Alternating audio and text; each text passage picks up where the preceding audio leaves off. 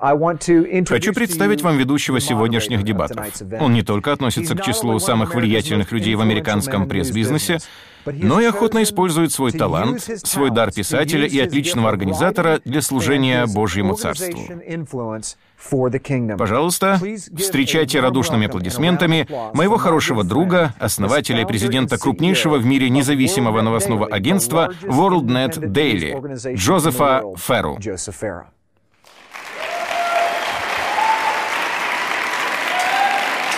Thank you, thank you. Спасибо, спасибо.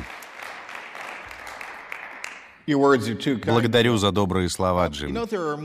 Вы знаете, что в мире около двух миллиардов человек называют себя христианами, и почти каждый из них выразил бы своего рода почтение к десяти заповедям, Um, хотя все большее их число, особенно здесь, в Соединенных Штатах, говорят, что, как новые творения во Христе, они утратили потенциал к греху, и потому им больше не нужно беспокоиться о десяти заповедях. Но большинство верующих, по крайней мере, признают, что это Божьи заповеди, хорошие жизненные принципы, в соответствии с которыми они пытаются жить. Большинство из них также признают, что в том случае, когда им это не удается, необходимо покаяние. Но как насчет четвертой заповеди? Как насчет субботы? Соблюдают ли они шаббат, как это определено в Библии? Светят ли они седьмой день? И вообще, следует ли им это делать?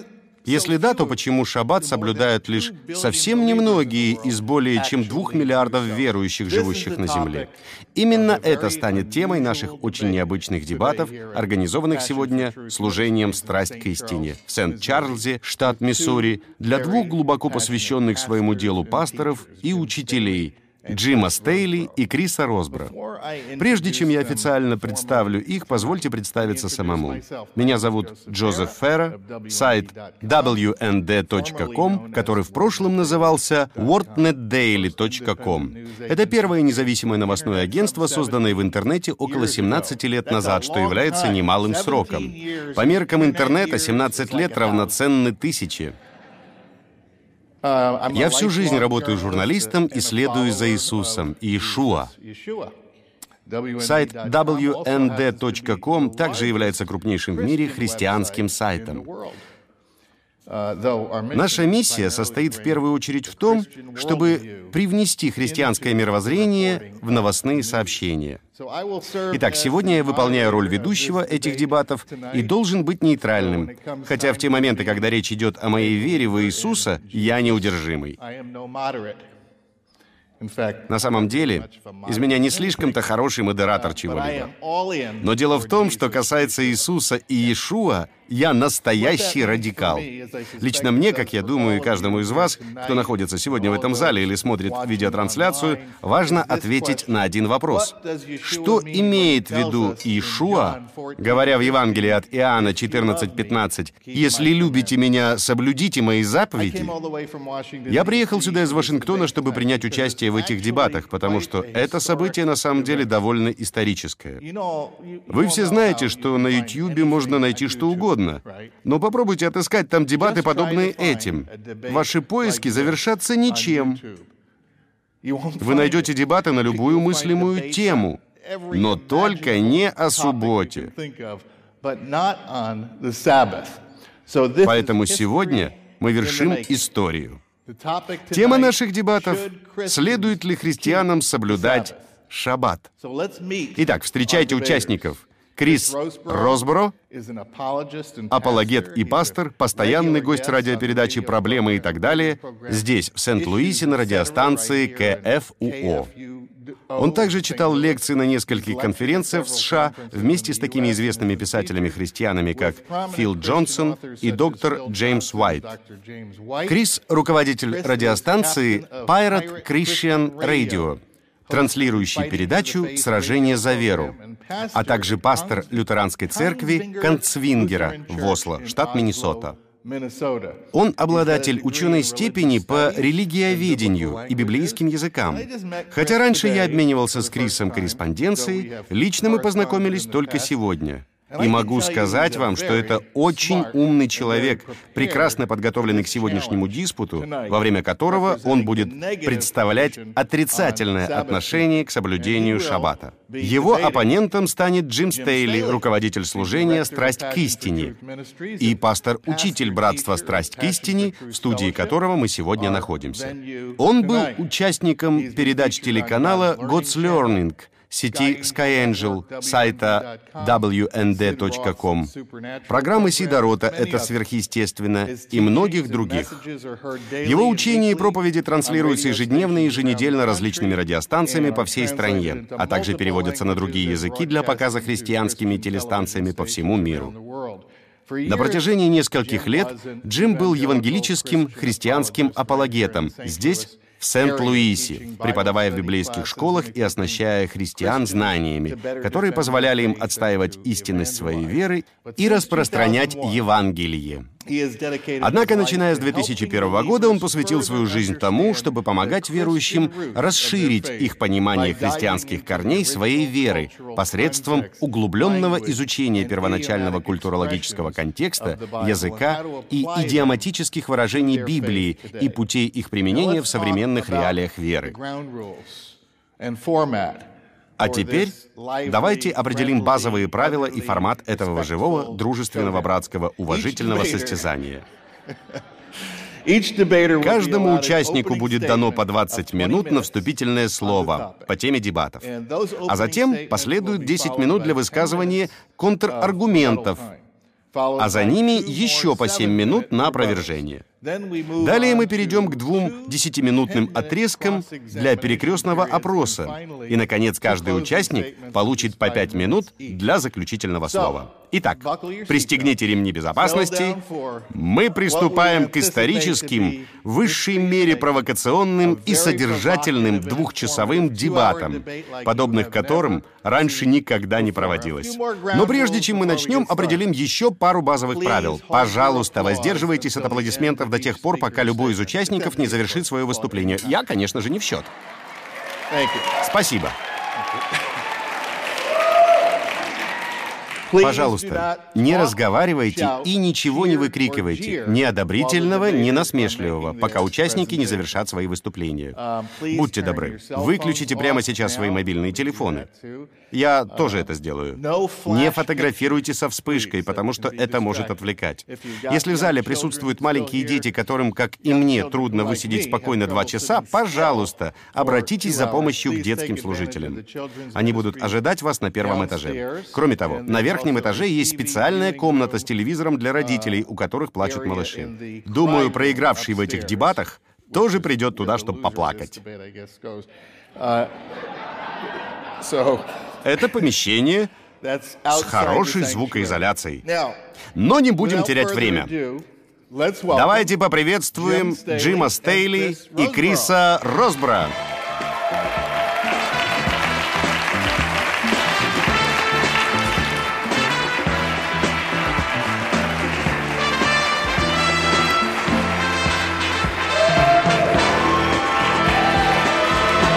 Good luck, gentlemen. На трибуну приглашается Джим Стейли. У вас 20 минут на вступительное слово.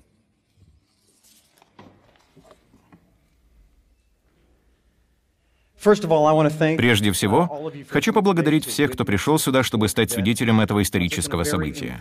Дебатов на столь важную тему. Операторы, сделайте потише мониторы.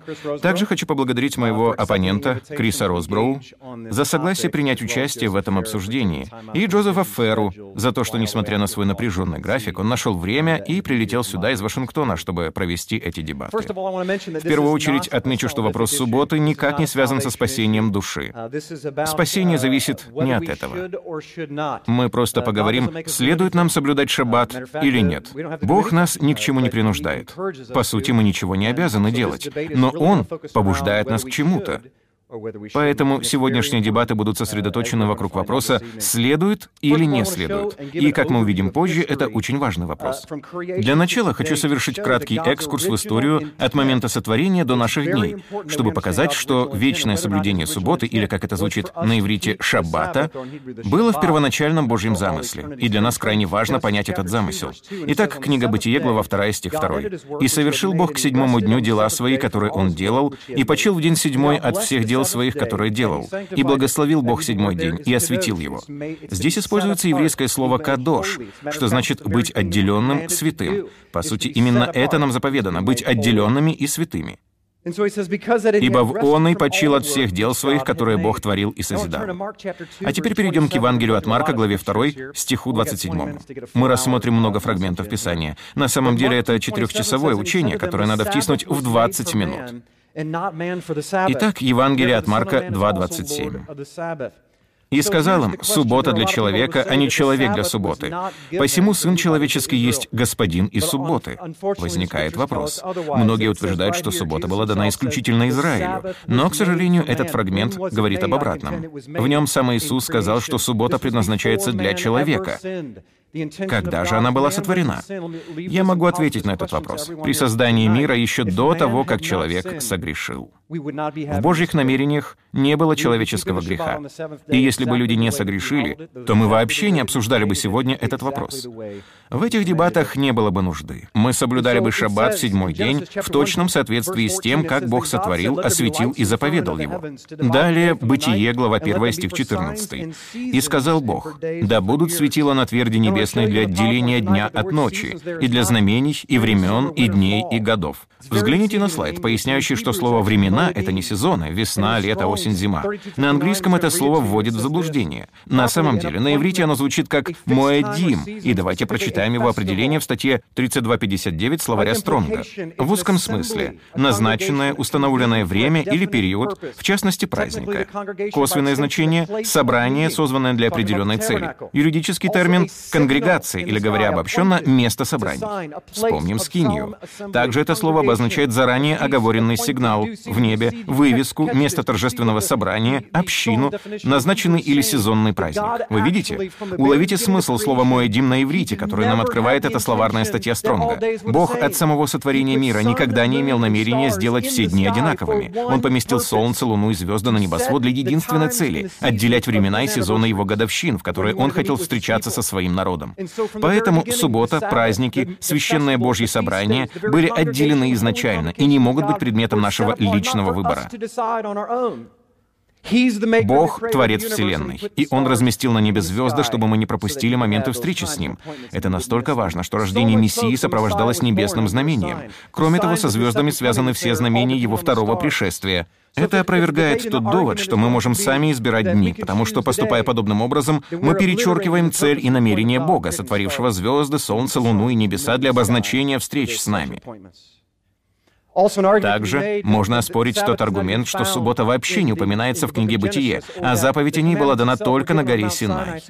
Да, разумеется, она была записана на Синае, как для детей, которые не слушались устного наставления, и потому Бог решил записать ее. Мы видим, что заповеди существовали с самого начала, хотя они не написаны подробно.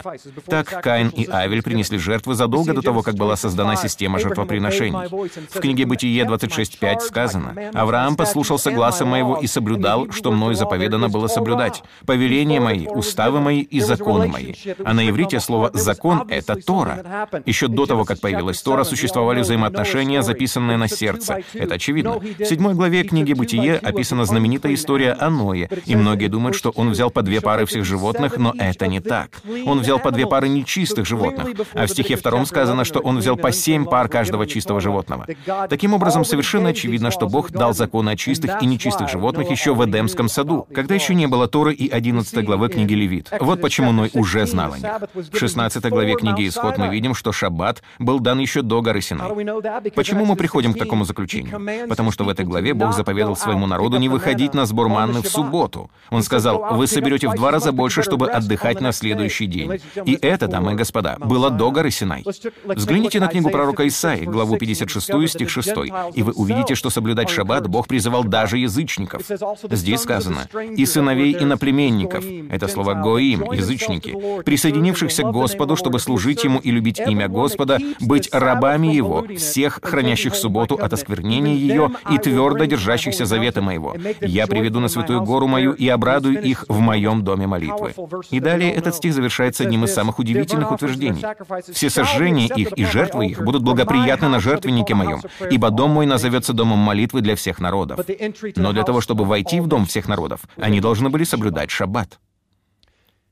Кто-то говорит, что шаббат отсутствует в Новом Завете, но на самом деле он там повсюду. Фактически, один из самых сильных доводов в пользу этого звучит следующим образом.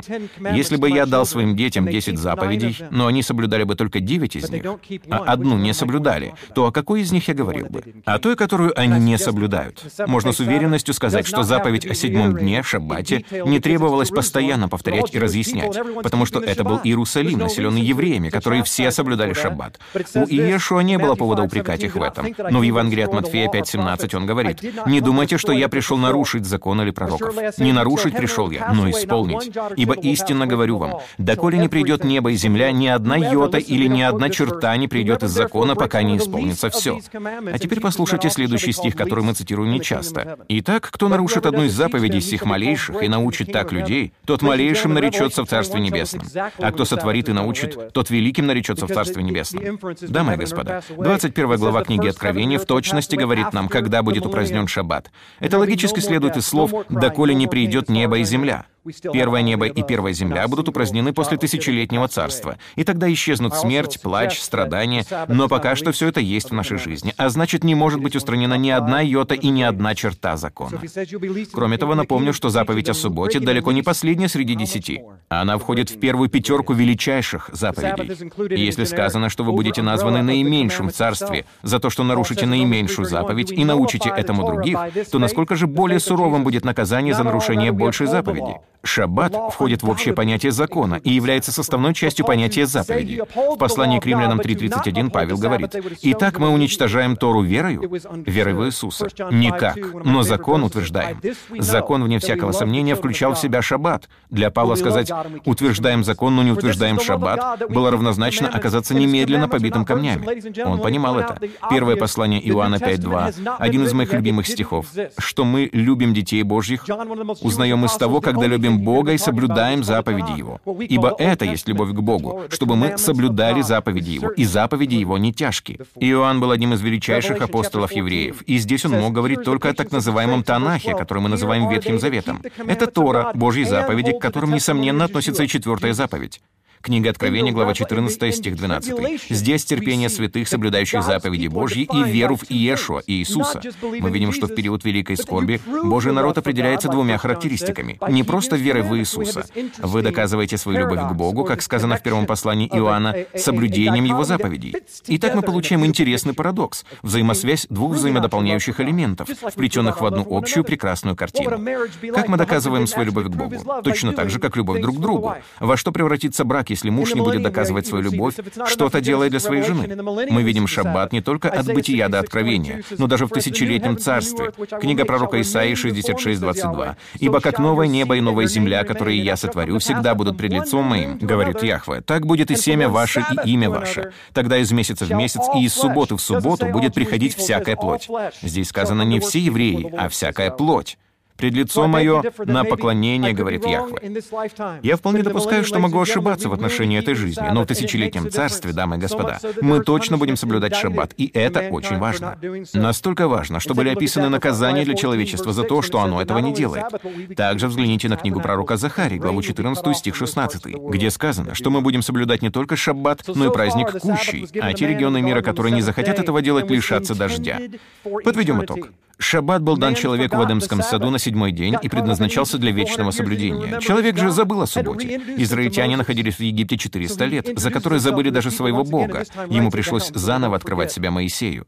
Итак, Бог опять открылся своему народу и на этот раз дал им заповеди в письменном виде, чтобы они не забыли их. Иисус соблюдал шаббат, как и все первоапостольские христиане. Шаббат будет установлен в тысячелетнем царстве наряду с Господними праздниками. Только после разрушения храма, наплыва язычников и добавления евреями 18 пункта акта ежедневной молитвы, в которой они проклинали в синагогах христиан, христиане из язычников начали отдаляться от корней своей веры и принимать смесь язычества с библейскими истинами. Факт остается фактом. Шаббат был изменен не Богом, не Мессией или учениками, а человеческими идеями и антисемитизмом, отделившими христиан от библейских корней. С течением времени ранее церковь все больше отдалялась от своих корней, а ее лидеры в точности последовали по стопам фарисеев, заменяя Божьи заповеди человеческими традициями. То, что Бог назвал вечным постановлением, они назвали рабством и придумали другие, не менее радикальные ярлыки.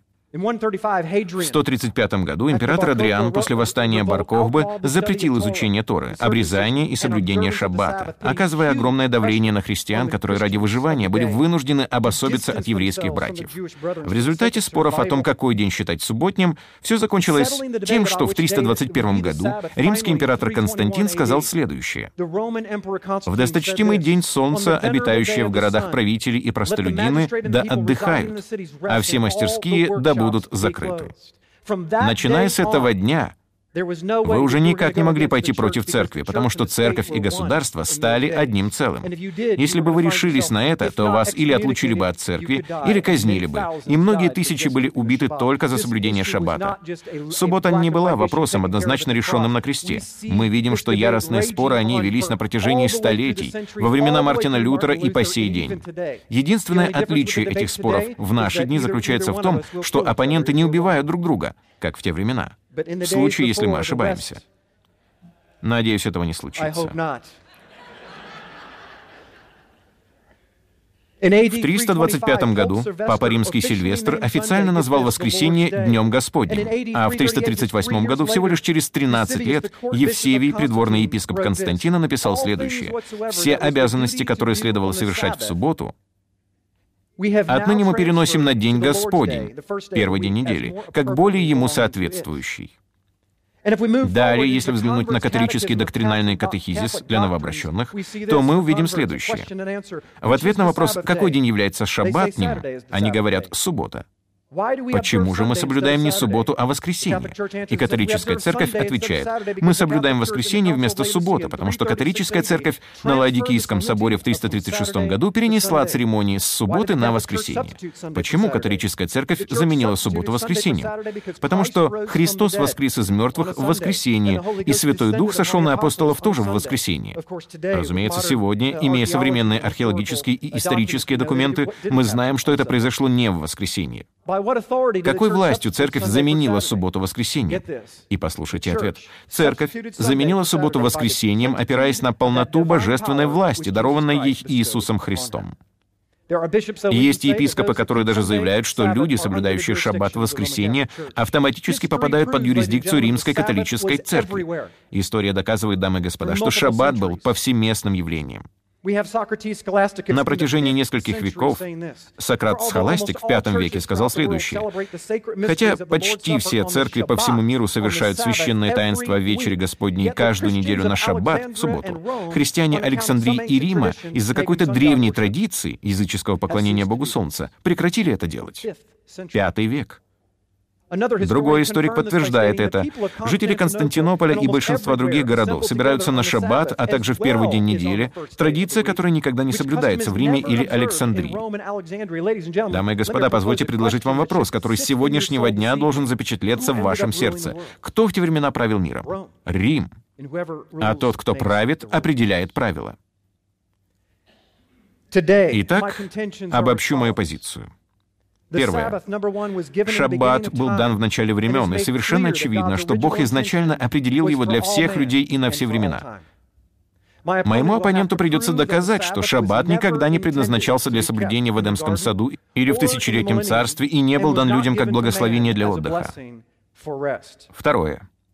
Исторические источники доказывают, что люди, изменившие библейский шаббат, не опирались на авторитет Писаний. И эта замена никогда не санкционировалась Богом, и Иешуа или его учениками. Она произошла с течением времени по мере того, как христиане из язычников все больше отдалялись от своих христианских корней. Среди уверовавших язычников возник кризис самоидентификации после того, как они были изгнаны из синагог.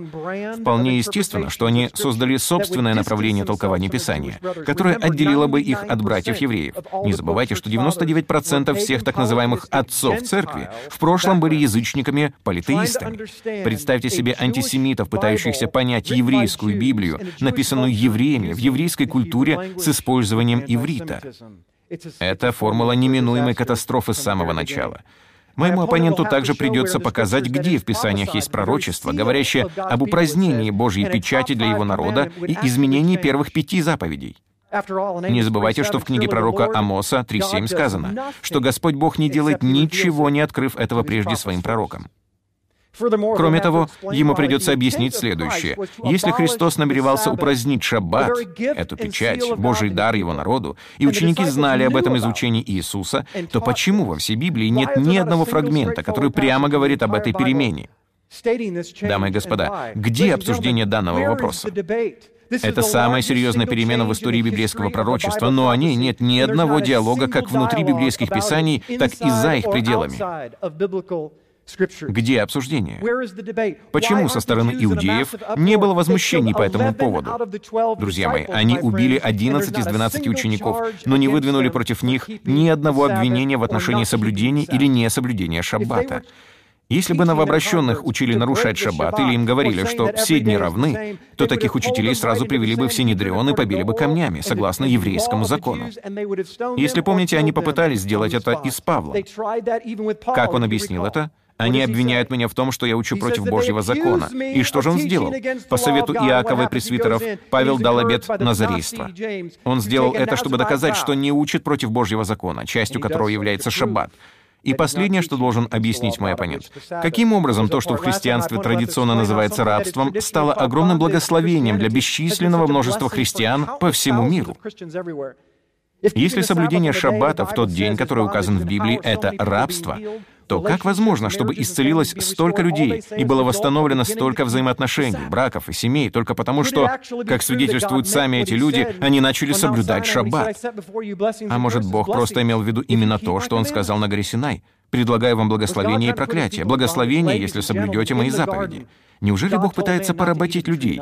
Дамы и господа, в Эдемском саду он сказал человеку, не ешь от дерева познания добра и зла. Но змей подкрался и прошептал им, Бог в действительности имел в виду другое. Он знает, что как только вы съедите эти плоды, вы станете больше похожими на Него, ваши глаза откроются, и вы сможете лучше поклоняться Ему. Не кажется ли вам, что Он использовал эту же стратегию и в отношении Шаббата? Бог в действительности имел в виду другое. Откройте глаза и увидьте, что воскресенье гораздо лучший день, чтобы отмечать шаббат. В конце концов, Богу на самом деле все равно, в какой день вы ему поклоняетесь. Я уверен, что враг украл у Божьего народа огромное благословение, и мы продолжаем попадаться в его хитрые ловушки. Думаю, на моего оппонента возлагается нелегкая ответственность. доказать, что Бог имел в виду не то, что Он сказал, и объяснить всем нам, каким образом то, что Бог называет благословением, превратилось в бремя и проклятие. Друзья, совершенно очевидно, что это разногласие началось еще в те времена, когда у еврейских братьев появилась 18-я молитва, направленная против язычников. До этого, как показывают историки, евреи и христиане собирались на шаббат вместе. Но со временем христиан стало больше, что раздражало неверующих в Иисуса евреев. И потому к своим 17 ежедневным молитвам они добавили 18-ю, в которой проклинали всех христиан. Христиане не могли произносить эту 18-ю молитву, из-за чего их называли еретиками и изгоняли из синагог. Именно это стало началом антисемитизма в церкви. Дамы и господа, мы оказались точно в таком же положении. Мы стали жертвами той же самой вражеской тактики. И потому я призываю всех нас вернуться к истокам, чтобы восстановить все разрушенное и ухватиться за те благословения, о потере которых мы даже не догадывались. Благодарю за внимание.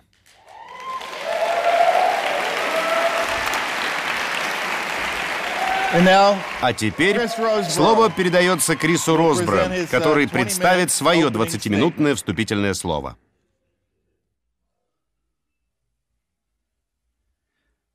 Прежде всего хочу поблагодарить служение «Страсть к истине» за площадку, предоставленную для сегодняшних дебатов, а Джима Стейли за исчерпывающее объяснение его позиции и применяемого им богословского подхода. Хочу высказать в отношении этой позиции ряд замечаний. Как же нам ответить на этот вопрос? Следует ли нам, как христианам, соблюдать шаббат?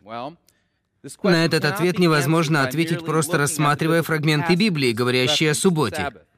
Заповедь «Помни день субботний, чтобы светить его» не обособлена, а является частью неделимого комплекса заповедей, данных Яхвы, которые обычно называют Торой или Моисеевым Заветом. Таким образом, на поставленный вопрос возможно ответить только лишь рассмотрев учение Писания касательно взаимосвязи христиан, находящихся в Новом Завете, с Моисеевым Заветом.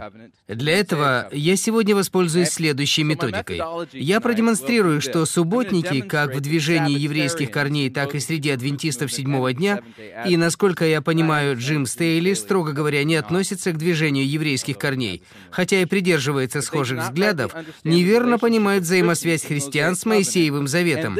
И это обусловлено ошибочной герменевтикой, суть которой я объясню через минуту, в отношении двух ключевых фрагментов Писания. Исход, глава 31, стих 16, и Евангелие от Матфея, глава 5, стихи 16-18, упомянутые Джимом. Как только мы правильно поймем суть этих фрагментов, мы сможем увидеть, что сказано в остальной части Нового Завета касательно функции Торы и нашего отношения к ней как христиан. В завершение я покажу, что отцы ранней церкви верно понимали эту взаимосвязь, и один лишь этот факт дает нам объяснение причин, по которым они поклонялись в День Господень в воскресенье, а не в субботу. Но прежде чем мы начнем, хочу сказать пару слов о Гермине, нефтики. Я понимаю, что это причудливый богословский термин. Если вы студент семинарии, то рекомендую использовать его, чтобы произвести впечатление на девушку. Когда-то я испытал этот метод на себе, и вот я женат.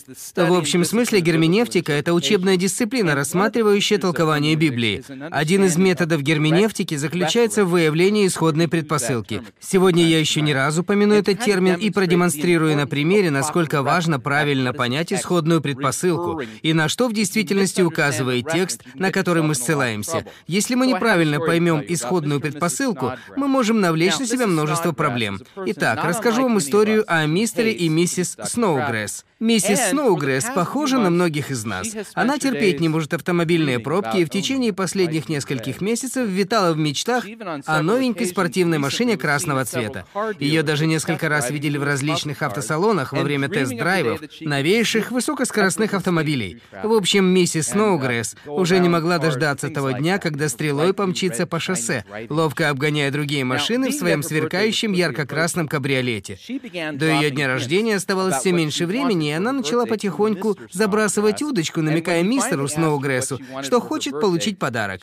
Когда он, наконец, спросил о ее пожеланиях, она, не желая быть слишком прямолинейной, сказала, «Дорогой, я мечтаю о том, что может разогнаться от нуля до сотни менее чем за 4 секунды». И вот настал день рождения миссис Сноугресс, и она была охвачена предвкушением сродни тому, которое охватывает пятилетнего ребенка в рождественское утро. Хотя я знаю, что вы, ребята, не празднуете Рождество, не так ли? Тем не менее, открыв подарок мистера Сноугресса вместо ключей от новенькой сверкающей спортивной машины красного цвета, она увидела напольные весы. Похороны мистера Сноугресса состоялись через два дня. Я рассказал эту историю, чтобы продемонстрировать важность правильного понимания исходной предпосылки. Хотя напольные весы действительно разгоняются от нуля до сотни менее чем за 4 секунды. Миссис Сноугресс, говоря мистеру Сноугрессу о подарке, который хотела получить на день рождения, имела в виду совершенно другое. Таким образом, верное понимание исходной предпосылки не только спасет вашу жизнь, как могло бы быть в случае с мистером Сноугрессом, но и поможет правильно понять Божье Слово. Давайте обратимся к книге Исход, глава 31, стих 16. Сегодня я не использую проектор, поэтому обратимся к своим Библиям. «И пусть хранят сыны Израилеву субботу, праздную субботу в роды свои, как завет вечный». В этот момент можно было бы включить эхо «Вечный, вечный, вечный». На первый взгляд это выглядит вполне шаблонно. Похоже, что здесь сказано, что субботу следует соблюдать вечно. И действительно, разве не это подразумевает слово «вечный завет»? Но ответ будет «нет». Если рассмотреть тексты, пересекающиеся с этим стихом, то вы обнаружите, что по ним нельзя сказать, что субботний день должен соблюдаться вечно. Для того, чтобы продемонстрировать, почему это так, я покажу вам пару фрагментов из книги «Исход», в которых используется аналогичный речевой оборот. Исход, глава 21, стих 2.6. «Если купишь раба еврея, пусть он работает 6 лет, а в седьмой пусть выйдет на волю даром. Если он пришел один, пусть один и выйдет, а если он женатый, пусть выйдет с ним и жена его. Если же господин его дал ему жену, и она родила ему сынов или дочерей, то жена и дети ее пусть останутся у господина ее, а он выйдет один. Но если раб скажет, «Я люблю господина моего, жену мою, детей моих, не пойду на волю», то пусть господин его приведет его пред богов и поставит его к двери или к косяку, и проколет ему господин его ухо шилом, и он останется рабом его вечно. Вечно, вечно, вечно. Вечно, вечно, вечно. Вопрос. Действительно ли Яхва показывает здесь, что кто-то будет рабом другого человека на протяжении всей вечности? Прежде чем ответить на этот вопрос, давайте заглянем на другой фрагмент. Исход, глава 27, стихи 20-21. «И вели сынам Израилевым, чтобы они приносили тебе елей чистый, выбитый из маслин для освещения, чтобы горел светильник во всякое время. В скине и собрании все завесы, которые перед ковчегом откровения, будет зажигать его Аарон и сыновья его от вечера до утра перед лицом Господним. Это устав вечный для поколений от сынов Израилевых. Где же этот светильник сегодня? Его не существует, но Божье Слово называет это уставом вечным. Божье Слово противоречит самому себе. Неужели? Как этот устав может быть вечным, если его невозможно соблюсти? Ответ очень прост. Еврейское слово, объединяющее эти три текста, звучит как «олам». И нам надо ответить на следующий вопрос. О чем идет речь в исходном тесте книги «Исход» 31.16? О вечности или о чем-то другом? Проведя семантический анализ, вы обнаружите, что «алам» не всегда переводится как «вечность». Зачастую оно означает просто временной цикл. Роберт Ригл в своей книге «Суббота и День Господень» справедливо отметил следующее. Слово «вечно» применительно к духовной сфере, будущей участи и тому подобному, обозначает бесконечность. Кроме того, оно используется применительно к законам, чтобы показать, что они являются непрерывно действующей, долговременной силой. В таком случае слово «вечный» говорит о том, что закон неизменен и не подлежит отмене до тех пор, пока существует система, в рамках которой он действует. Исследователь Ветхого Завета Гарольд Дресслер сказал, «Суббота не рассматривается как универсальное предписание для всего человечества. Скорее, это специфическое постановление для Израиля. Будучи знамением Завета, суббота была определена не навечно, а только на время существования этого Завета». Следующий фрагмент. Евангелие от Матфея, глава 5, стихи 17-18. «Не думайте, что я пришел нарушить закон, — говорит Иисус, — или пророков. Не нарушить пришел я, но исполнить. Ибо истинно говорю вам, доколе не придет небо и земля, ни одна йота или ни одна черта не придет из закона, пока не исполнится все». Субботники всех мастей неверно истолковывают этот текст, считая, что фраза «доколе не придет небо и земля» указывает на актуальность Моисеева закона вплоть до упразднения неба и земли в конце тысячелетнего царства. Это ошибочная интерпретация данного текста что можно легко доказать, почитав комментарии компетентных исследователей, а также воспользовавшись хорошим герменевтическим принципом, который заключается в том, что Писание должно истолковываться самим Писанием, а однозначные фрагменты всегда преобладают над двусмысленными и никогда наоборот. Если бы данный фрагмент говорил о том, что Моисеев закон будет действовать до тех пор, пока существует небо и земля, то Библия противоречила бы сама себе, и вот почему. В послании к евреям 10 10.1 сказано, «Закон имеет тень будущих благ, а не сам образ вещей». Также в послании к евреям 10.9 сказано, что Бог отменил Первый Завет, чтобы поставить второй. По сути, это означает, что с первым покончено. Послание к евреям, глава 7, стихи 11 и 12. Итак, если бы совершенство достигалось посредством левитского священства, ибо с ним сопряжен закон народа, то какая бы еще нужда была восставать иному священнику по чину Мельхиседека, а не по чину Аарона именоваться? Потому что переменную священства необходимо быть переменей закона. Послание к римлянам 10.4. Потому что конец закона — Христос, к праведности всякого верующего. Послание к Галатам 3.19. Для чего же закон? Он дан после по причине преступлений, до времени пришествия семени, к которому относится обетование. И в этой же главе стихи 23-26. «А до пришествия веры мы заключены были под стражей закона, до того времени, как надлежало открыться вере. Итак, закон был для нас детоводителем ко Христу, дабы нам оправдаться верою. По пришествии же веры мы уже не под руководством детоводителя. Другими словами, мы уже не под законом, ибо все вы сыны Божьи по вере во Христа Иисуса». Послание к римлянам 6.14. «Грех не должен над вами господствовать, ибо вы не под законом, но под благодатью. Все эти фрагменты однозначно говорят о том, что христиане не находятся под законом, а в послании к евреям совершенно четко показано, что закон был тенью будущих благ, а не истинной формы реалий. Таким образом, фраза «доколе не придет небо и земля» никак не может отражать идею о том, что закон будет действовать до конца мира.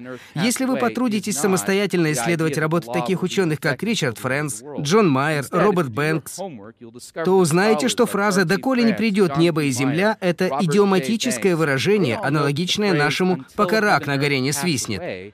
Смысл этой идиомы — показать то, что никогда не случится. Осознав этот факт, вы правильно поймете контекст данного фрагмента Писания. В действительности, его суть не в том, что закон сохранит свою актуальность до конца мира, а в том, что он не исчезнет до тех пор, пока не будет исполнен. Фактически, в этом предложении на греческом языке присутствует два условия. «Пока», и второе из них в фразе «пока не исполнится все» определяет смысл остальной части предложения. Еще одна цитата Ригла. Именно в этом заключена идея. Не временной отрезок, в течение которого закон хранит свою актуальность, а уверенность в том, что он непременно будет исполнен. Это как раз то, что совершил Иисус. Он исполнил закон, о чем сам сказал. Вот почему мы больше не под законом, включая его требование соблюдать субботу. Послание к евреям, глава 8, стихи 6 и 7. «Но сей первосвященник получил служение тем превосходнейшее, чем лучшего он ходатай завета, который утвержден на лучших обетованиях. Ибо если бы Первый Завет был без недостатка, то не было бы нужды искать место другому. Говоря о Новом Завете, Бог показал, что Первый Завет не актуален, Согласно 8 главе послания к евреям, Христос сделал Моисеев завет неактуальным, а ветшающее и стареющее близко к уничтожению. Послание к евреям, глава 2, стих 14 и 15. «Ибо Он есть мир наш, соделавший из обоих одно и разрушивший стоящую посреди преграду, упразднив вражду своей плотью, а закон заповедей учением. Этот фрагмент четко показывает, что закон с его постановлениями и заповедями, говорившими против нас, был упразднен. Таким образом, христиане не обязаны соблюдать Моисеев завет. В рамках Нового Завета христиане не обязаны соблюдать Писах, обрезывать младенцев мужского пола, придерживаться кошерного питания, являться пред Яхве три раза в год в Иерусалим, что, кстати говоря, четко оговорено в Торе, как обязательное требование отмечать новолуние и шаббат. Все это были прообразы и тени. А теперь, когда пришел Христос, они уступили место полноправной сущности. Недавно в передаче Уолтера Мартина я услышал одну историю о мужчине, который часто ездил в командировки. И вот однажды он отправился в особенно длительную поездку. Надолго. И его жена, оставшись одна, затасковала. «Я так по тебе скучаю», — говорила она. «Как бы я хотела, чтобы ты был рядом». Наконец, в чудесный погожий день он прилетел обратно в большом белом самолете, спустился по трапу на перрон, и жена, едва увидев его, бросилась ему навстречу с распростертыми объятиями. Но тут она увидела его тень, и, упав на землю, начала целовать эту тень. Нелепая картина, не так ли? Разумеется. Потому что, согласно Новому Завету, закон — это тень, а Иисус — сама сущность. Послание Колоссянам, глава 2, стихи 16-17. «Итак, никто да не осуждает вас за пищу, за питье, или за какой-нибудь праздник, за новомесячье или субботу. Это есть тень будущего, а тело во Христе». Обратите внимание, что в этой главе послания к Колоссянам Павел недвусмысленно заявил, «Не позволяйте никому осуждать вас за субботу, потому что она тень, а Христос — сущность». Согласны? Правда? Мне надо следить за временем. Хорошо. Позвольте провести небольшое исследование. Когда наступит моя очередь выдвинуть контраргументы, Я уделю чуть больше времени тому, чтобы показать по трудам отцов ранней церкви, что уже в первых двух столетиях было множество христиан, соблюдавших не субботу, а день Господень. Идея в том, что ответственность за это лежит на Константине, хорошо вписывается в теории заговора, наподобие кода да Винчи, но в действительности не выдерживает никакой критики, если прочитать труды отцов ранней церкви. Давайте посмотрим, что говорит Писание о восьмом дне, дне, в который Иисус воскрес из мертвых. Это начало нового творения. Христос стал первым плодом нового творения. Его воскресение обозначило начало чего-то совершенного, радикально нового. Итак, обратимся к 24 главе Евангелия от Луки. Здесь описаны события восьмого дня. «И, встав в тот же час, возвратились в Иерусалим и нашли вместе одиннадцать апостолов и бывших с ними, которые говорили, что Господь истинно воскрес и явился Симону. Это был первый день недели, в который воскрес Христос. Христос. В 20 главе Евангелия от Иоанна мы читаем следующее. «В тот же первый день недели вечером, когда двери дома, где собирались ученики его, были заперты из опасения от иудеев, пришел Иисус и стал посреди и говорит им, «Мир вам!» Это было именно то собрание, которое пропустил Фома. Далее сказано, что неделю спустя, в воскресенье, первый день недели, опять были в доме ученики его и Фома с ними. Пришел Иисус, когда двери были заперты, стал посреди них и сказал, «Мир вам!»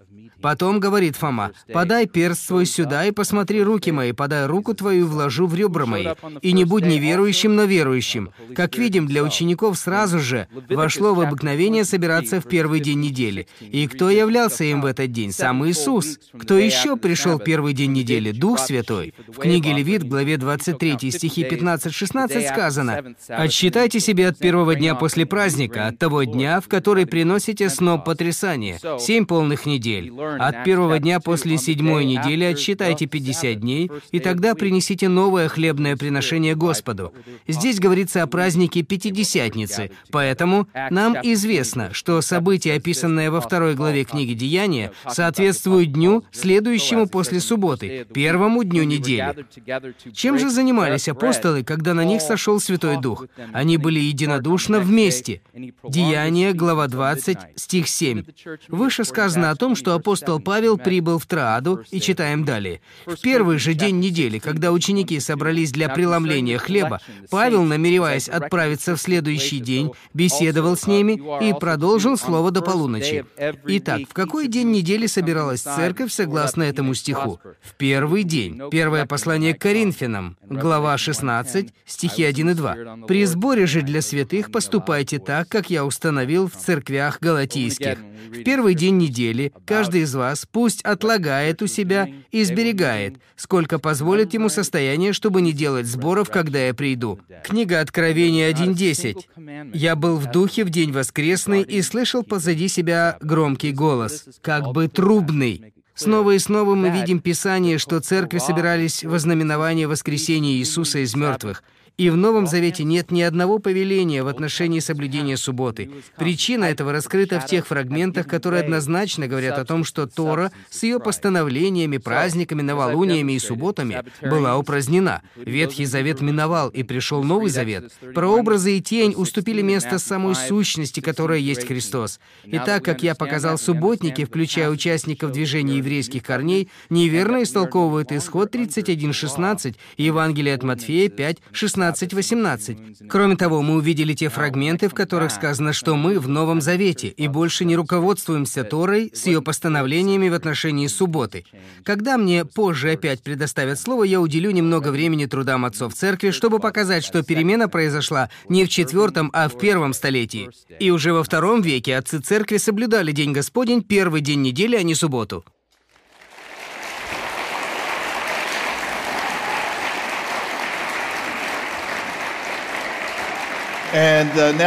Теперь мы переходим к первой части контраргументов. Джим Стейли, у вас 10 минут.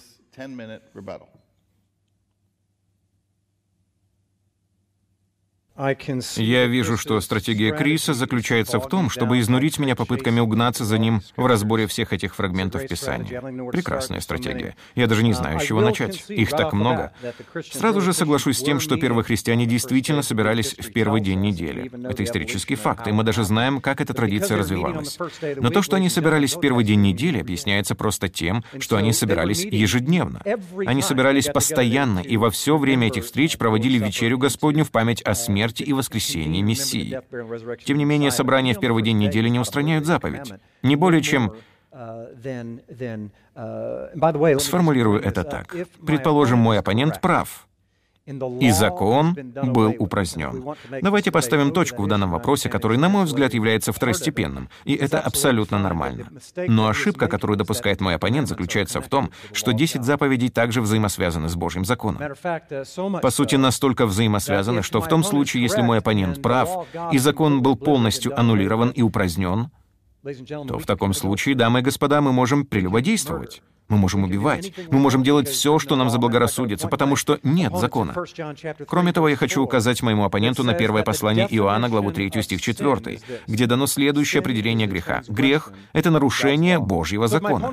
Таким образом, если мой оппонент прав и закон упразднен, то у нас не остается никакого другого определения греха во всей Библии, и мы сталкиваемся с богословским кошмаром. Одна баптистская организация за последние 50 лет потратила 2 миллиарда долларов на миссии, чтобы рассказать людям в разных уголках Земли об Иисусе. Это прекрасная, возвышенная цель, которую я полностью поддерживаю. Но зачем нам рассказывать кому-либо об Иисусе, если упразднен Божий закон? Дело в том, что грех по определению — это нарушение Божьего закона. Если же Божий закон упразднен, то нет никакого определения греха, и нет причин рассказывать людям о том, что они нуждаются в Иисусе. Зачем он им нужен? Потому что они нарушили то, чего не существует? В таком случае лучше было бы потратить деньги на что-то другое. Проблема в том, что мы неверно интерпретируем Писание, не понимая определения Божьего закона в первом столетии, идиоматических выражений и устного закона. Все это надо рассматривать в совокупности, в первоначальном контексте. И вот почему. Когда мы читаем слова Павла «мы больше не под законом», то важно, чтобы вы понимали, что это было сказано не в контексте современного понимания. Видя фразу «вы не под законом», мы воспринимаем это так. Мы не должны соблюдать закон. В современном языке это юридическое выражение, которое сегодня имеет буквальный смысл. Согласитесь, что Конституция Соединенных Штатов не упразднена. Если мы попадаем под закон, то это значит, что мы нарушили его, и нас ожидает соответствующее наказание. Таким образом, мы имеем дело с идиоматическим выражением еврейской культуры первого столетия, смысл которого был всем вполне понятен. Вы не подлежите наказанию за нарушение закона. Бог пришел не для того, чтобы устранить то, что он называет своим словом, которое в конце концов стало плотью. Он пришел, чтобы устранить наказание. Во второй главе послания к Колоссянам, которую уже упоминал мой оппонент, сказано, сказано, что рукописание было пригвождено ко кресту, но это не были постановления Божьего закона, друзья мои. Иначе Павел был шизофреником, потому что он сам сказал, что исполнял те самые постановления, которые, как говорит мой оппонент, были пригвождены ко кресту. То, что было пригвождено ко кресту, совершенно ясно прочитывается на арамейском языке первого столетия. Речь идет о долговых обязательствах и записанных предписаниях о нашем грехе. Это означает, что в судный день, когда у вас потребуют отчет, там будут две книги — книга жизни и книга дел. Если ваше имя не окажется в книге жизни, то все ваши поступки будут найдены в книге с предписаниями, рукописаниями, свидетельствующими против вас. Предположим, вас оштрафовали за превышение скорости. А я хочу прийти и освободить вас от этого наказания. Что я должен сделать? Обратиться в Верховный суд Соединенных Штатов с просьбой устранить закон о всех знаках остановки и ограничения скорости? Или же просто оплатить ваш штраф? И устранить тем самым предписание, свидетельствующее против вас.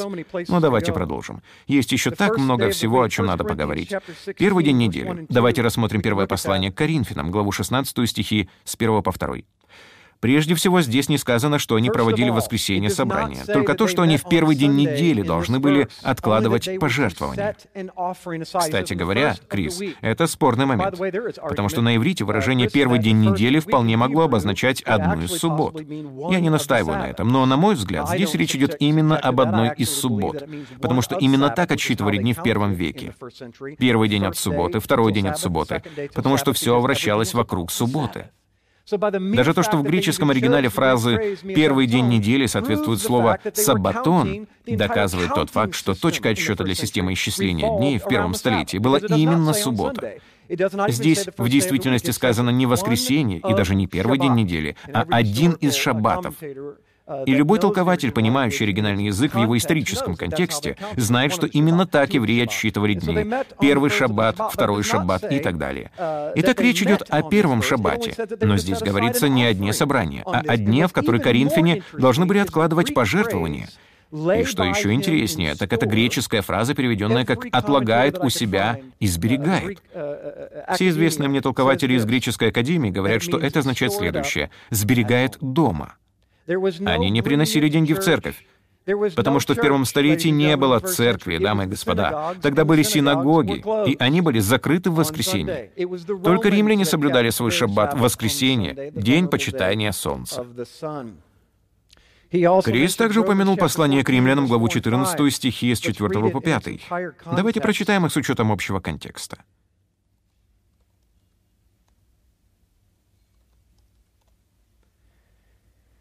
Кто ты, осуждающий чужого раба? Перед своим Господом стоит он или падает, и будет восставлен, ибо силен Бог восставить его. Иной отличает день от дня, а другой судит о всяком дне равно. Всякий поступай по удостоверению своего ума. Дамы и господа, нам всегда объясняли, что здесь речь идет о субботе. В первом столетии вообще не вели споры о седьмом дне, но нас убедили, что христиане вели жаркие диспуты о том, какой день является субботним. Если внимательно рассмотреть культурологический контекст этой главы, то становится ясно, что споры велись о посте. У евреев было два дня в неделю, в которые они постились. Фарисеи делали это в один день, а саддукеи в другой. И между ними велась жаркая дискуссия о том, какой день правильный. Это ясно из контекста. Так, в первых двух стихах сказано Немощного в вере принимайте без споров о мнениях, ибо иной уверен, что можно есть все, а немощный ест овощи. То же самое мы видим во второй половине стиха 6. Кто различает дни, для Господа различает, и кто не различает дней, для Господа не различает. Кто ест, для Господа ест, ибо благодарит Бога, и кто не ест, для Господа не ест. Весь контекст говорит о пище, но толкователи убедили нас в том, что здесь речь идет о субботе. Но здесь не говорится о субботе, а только о пище. У меня осталось мало времени, поэтому пройдусь по фрагментам, упомянутым Крисом. Пятидесятница была не воскресенье, дамы и господа, что подтверждается историческими свидетельствами. Например, в трудах Иосифа Флавия, еврейского историка первого столетия, говорится о втором дне опресноков, что соответствует 16 числу месяца. Вы должны разбираться в праздниках первого века. 14 числа устраивали пасхальный ужин, а следующий день, 15 число, это первый день опресноков или Великий Шаббат по еврейскому греческому календарю. 16 число это день, с которого начинается отсчет дней до праздника Шавуот, или по-гречески Пантикост. если отсчитать 50 дней от 16 числа, то это может быть любой день, не обязательно воскресенье.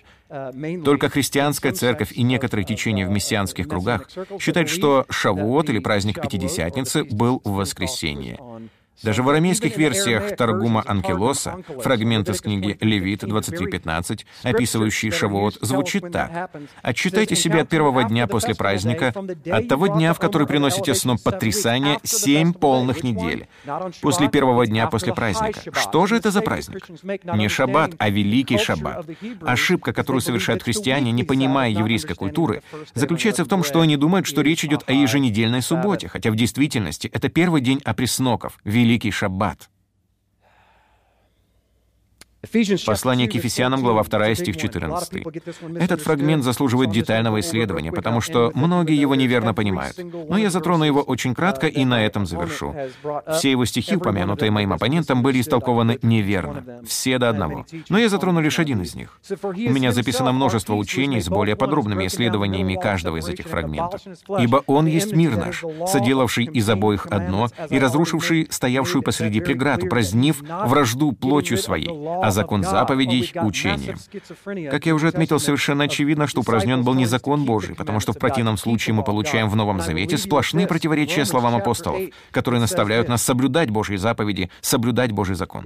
И в завершение прочитаю фрагмент из 8 главы послания к римлянам, со стиха 9. «Но вы не по плоти живете, а по духу, если только Дух Божий живет в вас. Если же кто Духа Христова не имеет, тот и не его. А если Христос в вас, то тело мертво для греха, но Дух жив для праведности. Если Если же дух того, кто воскресил из мертвых Иисуса, живет в вас, то воскресивший Христа из мертвых оживит и ваши смертные тела духом своим, живущим в вас. Итак, братья, мы не должники плоти, чтобы жить по плоти. Ибо если живете по плоти, то умрете. А если духом умерщвляете дела плотские, то живы будете. Ибо все, водимые Духом Божьим, суть сыны Божьи. Потому что вы не приняли духа рабства, чтобы опять жить в страхе, но приняли духа усыновления, которым взываем «Авва, Отче».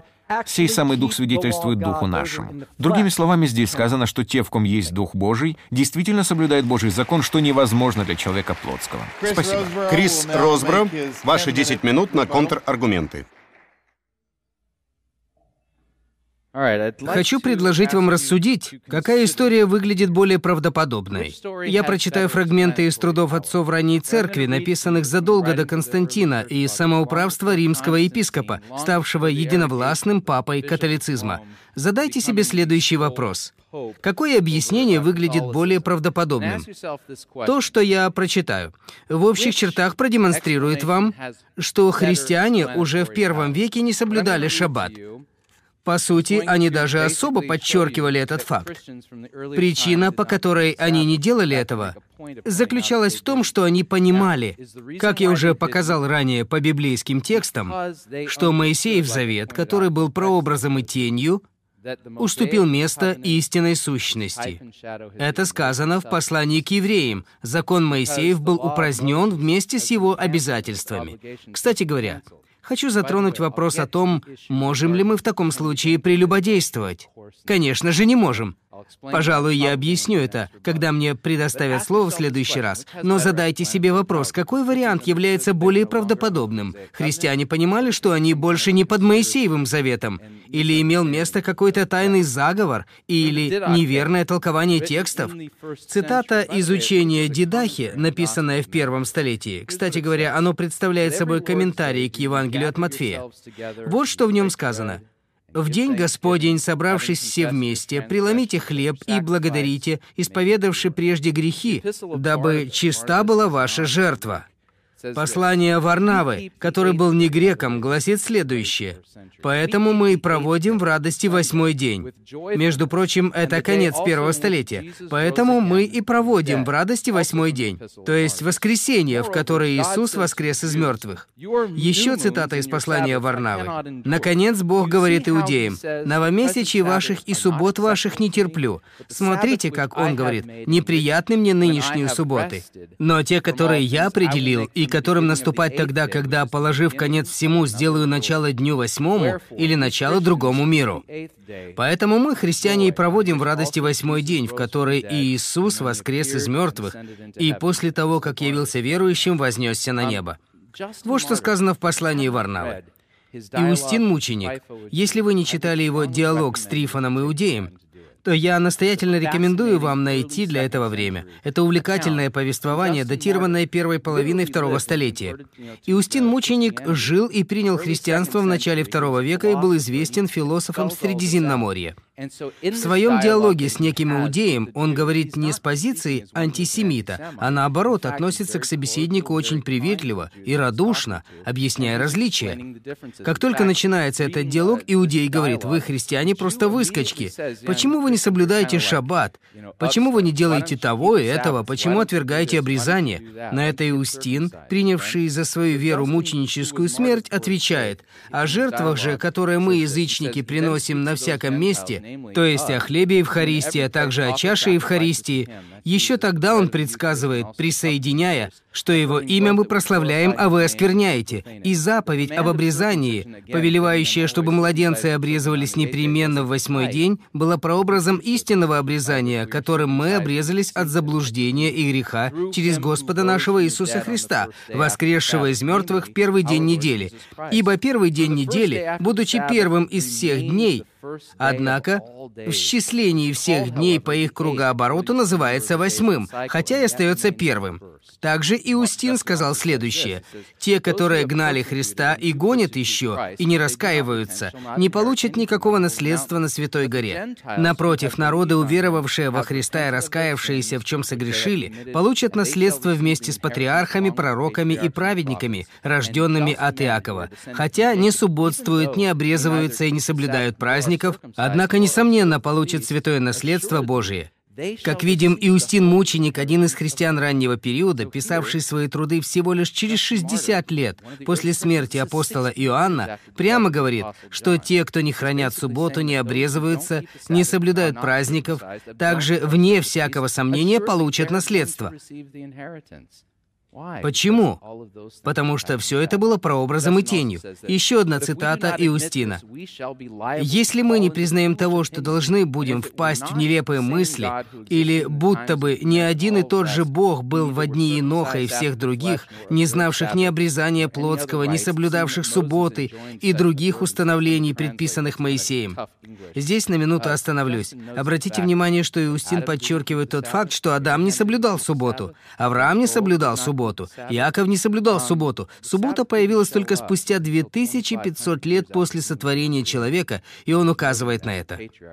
Патриархи не соблюдали субботу. Это предписание народу Израиля дал Моисей. Далее Иустин говорит, если до Авраама не было нужды в обрезании, а до Моисея в субботе, в праздниках и приношениях, то и ныне, когда по воле Отца Сын Божий Иисус Христос родился без греха от Девы из рода Авраамова, также нет в них нужды. Еще одна цитата. В так называемый день субботний бывает у нас собрание в одно место всех живущих по городам или селам, и читаются, сколько позволяет время, сказания апостолов.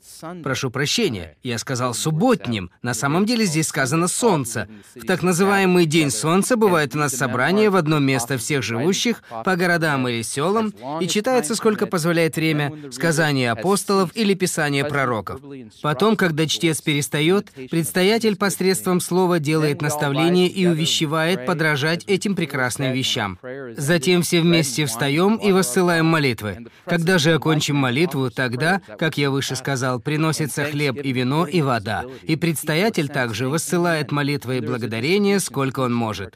Народ выражает свое согласие словом «Аминь».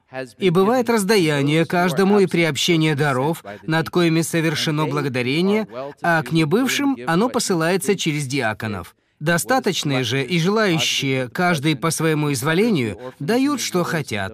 И собранное хранится у предстоятеля, а он имеет попечение о сиротах и вдовах, о всех нуждающихся по болезни или по другой причине, о находящихся в вузах, о странниках издалека, вообще печется о всех находящихся в нужде. В день же Солнца мы все делаем общее собрание, потому что это есть первый день, в который Бог, изменивший мрак и вещество, сотворил мир, и Иисус Христос, Спаситель наш, в тот же день воскрес из мертвых. Распяли его накануне Сатурного дня, а в день после Сатурного дня, то есть день Солнца, он явился апостолом своим и ученикам и преподал им то, что представили мы на ваше усмотрение. Как видите, в начале второго столетия Иустин Мученик уделил время тому, чтобы описать нам собрание, которое в точности напоминает церковное богослужение, и подчеркивает, что христиане раннего периода собирались в первый день недели для поклонения, для участия в вечере Господней, для того, чтобы принести десятины и приношения, хотя в действительности собирали не десятину, а просто добровольное пожертвование. Люди приходили, чтобы получить восполнение своих нужд и услышать Божье Слово. Все это в точности напоминает современное воскресное богослужение и происходило задолго до рождения Константина Константина и даже до момента знакомства его бабушки с его дедушкой. В конце второго столетия Тертулиан, великий апологет, сказал следующее. «Мы празднуем следующий день, после Дня Сатурнова, в отличие от тех, которые называют День Сатурна своей субботой. Еще одна его цитата. «Как уже доказано устранение плотского обрезания Ветхого Завета, также не нужно теперь доказывать, что соблюдение субботы было лишь временным».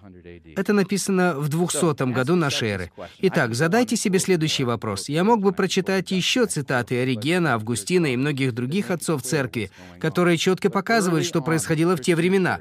С самых первых веков отцы ранней церкви единогласно признавали тот факт, что суббота осталась в прошлом, что Моисеев завет упразднен, и теперь они поклоняются в день, в который Иисус Христос телесно воскрес из мертвых. Он стал первым плодом нового творения, и христиане чествовали это новое творение в восьмой день, а не в седьмой день, субботу, которая была лишь тенью. Реальность же во Христе Почему же они поступили таким образом? Потому что понимали фрагменты Писания, которые я вам уже процитировал, и в которых сказано, что мы уже не под Моисеевым заветом. Или же потому, что они были антисемитами, людьми, не понимающими еврейских корней христианства, неверно толкующими Писание, или, что еще хуже, участниками какого-то тайного сговора. Я предложил вам объяснение. Те цитаты, которые я прочитал, подтверждают, что они понимали суть сказанного в Писании, что мы больше не под Моисеевым заветом. Он уступил место Новому Завету. Джим Стейли, у вас 7 минут на контраргументы. Мой оппонент задал вопрос. Были ли эти так называемые «отцы церкви» первых двух столетий антисемитами? Давайте посмотрим. Он привел несколько цитат Иустина Мученика, чтобы доказать, что церковные богослужения проходили в воскресенье, и я с этим полностью согласен. Но ошибка, которую допустил мой оппонент, заключается в том, что церковь к тому времени уже стала отступнической, в чем мы сейчас убедимся.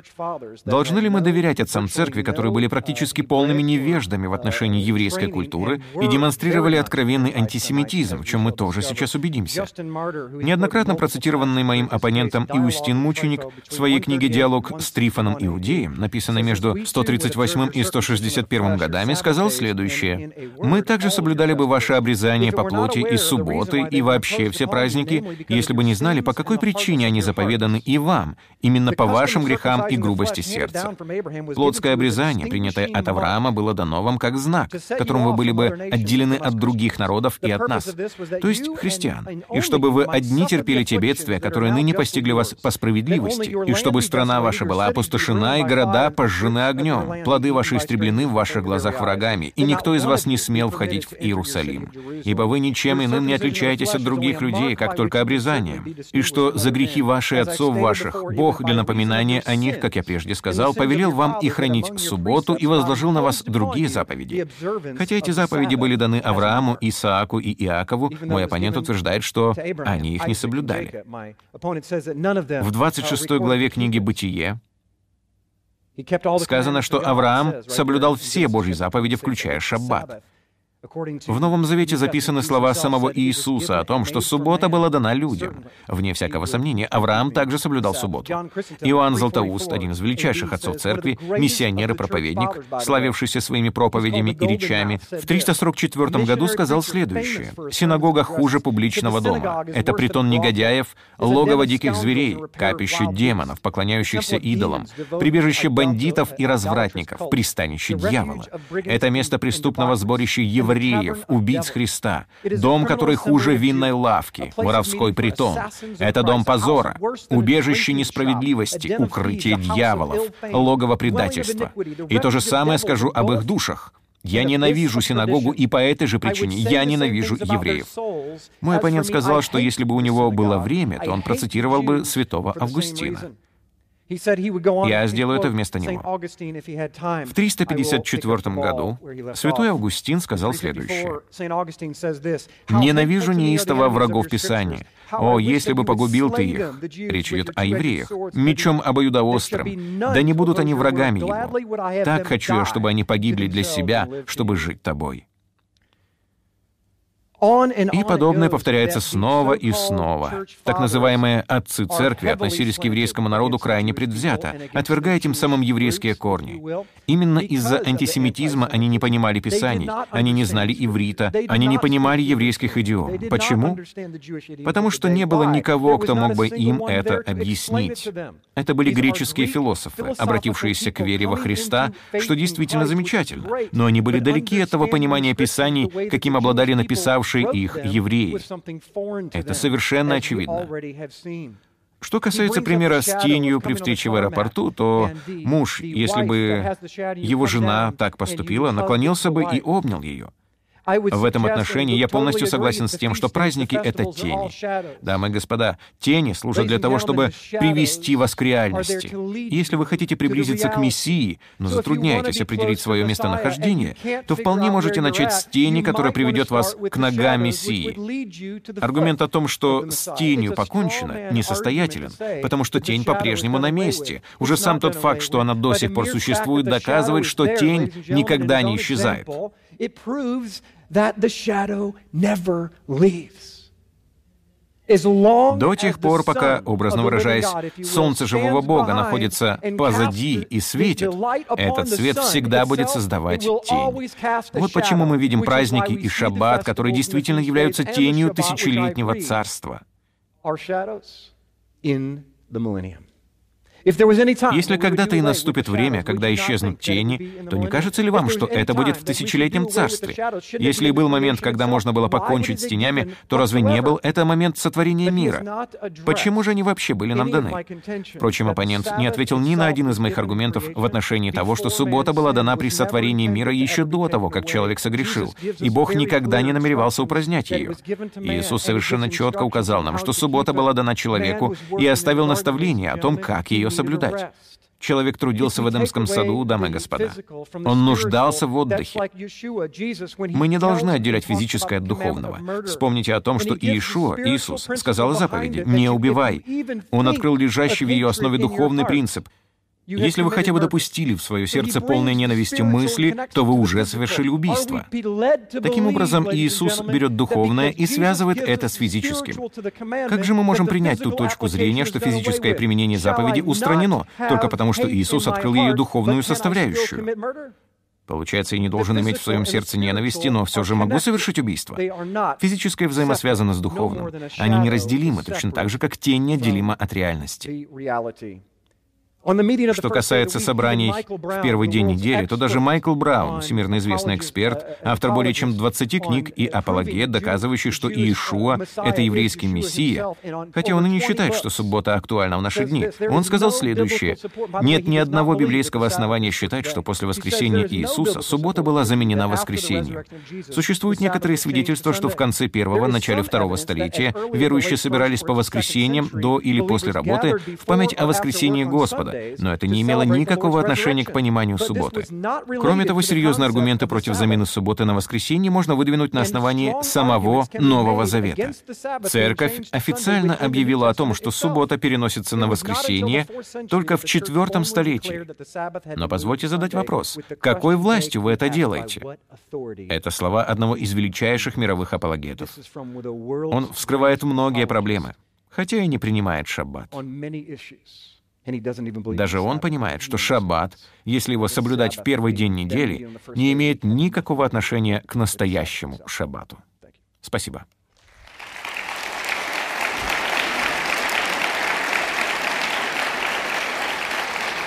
Крис Росбро, можете высказать свои контраргументы. У вас семь минут.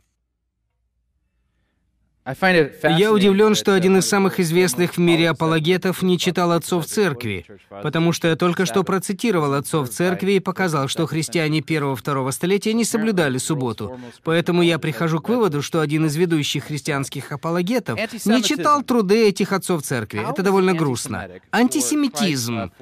Как можно назвать Иустина Мученика антисемитом за то, что в своем диалоге с Трифоном он процитировал послание к Галатам 3.19? В чем заключается заключается антисемитизм. В послании Галатам 3.19 сказано, «Для чего же закон? Он дан после по причине преступлений. То, что он указал на это своему собеседнику Иудею, не сделало Иустина мученика антисемитом. Не стоит выходить за границы здравого смысла в определении слова антисемитизм. Теперь, что касается Иоанна Златоуста, который, кстати, был потрясающим проповедником, рекомендую вам прочитать его проповеди. Это фантастика. Особенно проповеди по Евангелию от Иоанна. Высказывания Иоанна Златоуста, жившего в пятом или шестом столетии, не имеют никакого отношения к цитатам отцов церкви первых двух столетий, которые я вам прочитал. Но опять-таки напомню вам о послании к Ефесянам, главе 2, стихах 14-15. Это не выдумки Росбра, это Писание. «Ибо Он, Иисус, есть мир наш, соделавший из обоих одно и разрушивший стоящую посреди преграду, упразднив вражду плотью Своею». А закон заповедей учением. Опять-таки, задайте себе вопрос, почему отцы ранней церкви, которых я процитировал, не соблюдали субботу? По какой причине? Потому что Писание говорит, что Христос упразднил закон заповедей учением. Теперь, что касается вопроса, можем ли мы как христиане прелюбодействовать? Как лютеранин, я, по идее, не должен был бы цитировать послание Якова. Это своеобразное неписанное правило. Лютеране не особо жалуют послание Якова. Но сегодня мне придется нарушить это правило. Надеюсь, вы простите мне эту небольшую вольность. Иаков во второй главе своего послания сделал кое-что интересное. Между прочим, потрясающая глава о вере. Он провел интересное различие. Помните, я говорил о том, что в герменевтике крайне важна исходная предпосылка. Надо удостовериться в том, что она верна. Вот что говорит Иаков. Если вы исполняете закон царский по Писанию, и обратите внимание, что является царским законом, Иаков ссылается на Тору, а точнее, на конкретную заповедь «возлюби ближнего, как самого себя». Если вы исполняете закон царский по Писанию «возлюби ближнего твоего, как себя самого», хорошо делаете. Но если поступаете с лицеприятием, то грех делаете, и перед законом оказываетесь преступниками.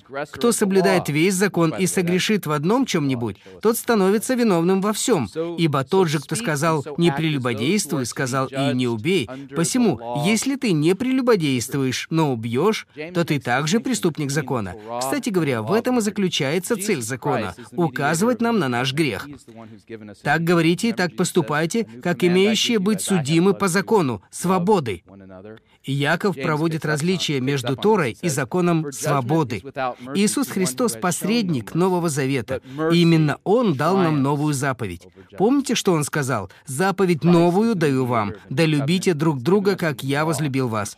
Яков продолжает эту мысль, говоря, «Ибо суд без милости, не оказавшему милости. Милость превозносится над судом». Христос — посредник Нового Завета, и Он дает нам новый закон. Павел во втором послании к фессалоникийцам, главе 1, стих 7-9, говорит следующее. «В явлении Господа Иисуса с неба, с ангелами силы Его, в пламенеющем огне совершающего отмщение, не познавшим Бога и не покоряющимся благовествованию Господа нашего». Именно так. Поговорим о нравственных законах. Об этом так много спорят, так много написано книг. В основном вопрос сводится к следующему. Какую функцию выполняет Тора? Существует ли какая-то постоянная взаимосвязь между Ветхим и Новым Заветом? Или же они совершенно не взаимосвязаны? Важно отметить следующее. Заповеди «не убивай», «не кради», «не прелюбодействуй» не произноси ложного свидетельства, нашли свое отражение в Новом Завете, чего нельзя сказать ни об одной заповеди в отношении субботы, ни об одной заповеди о соблюдении новолуний, праздников или Песаха. Поэтому, рассматривая взаимосвязь между двумя заветами, помните, то, что перешло в Новый Завет, по-прежнему актуально — и никакие праздники или субботы не сохранили своей актуальности. Именно поэтому христиане их не соблюдали, но отличались крайне высокой нравственностью. По сути, я мог бы доказать, что моральные стандарты, к которым призывает Иисус и его ученики, более совершенны, строги и труднодостижимы, чем любые заповеди Торы. Павел выразил это в 13 главе послания к римлянам, где он сказал, «Не оставайтесь должным никому ничем, кроме взаимной любви». Да, любовь — это исполнение закона, ибо любящий другого исполнил закон, ибо заповеди не прелюбодействуй, Тора, не убивай, Тора, не кради, Тора, не лжесвидетельствуй, Тора, не пожелай чужого, Тора, и все другие заключаются в всем слове. Люби ближнего твоего, как самого себя. Любовь не делает ближнему зла. Итак, любовь. Любовь есть исполнение закона. Христос не призывает свою церковь к беззаконию. Он исполнил закон вместо нас, и теперь призывает нас ходить в свободе, и эта свобода — взаимная любовь. Таким образом, идея о том, что без контролирующей нас Торы мы не можем быть нравственными, просто абсурд. Читайте Писание. Это все, о чем я хотел сказать. А теперь мы переходим к следующему этапу дебатов. Приглашаю обоих участников занять места за их кафедрами. И Джим Стейли проведет первый десятиминутный опрос Криса Росбро.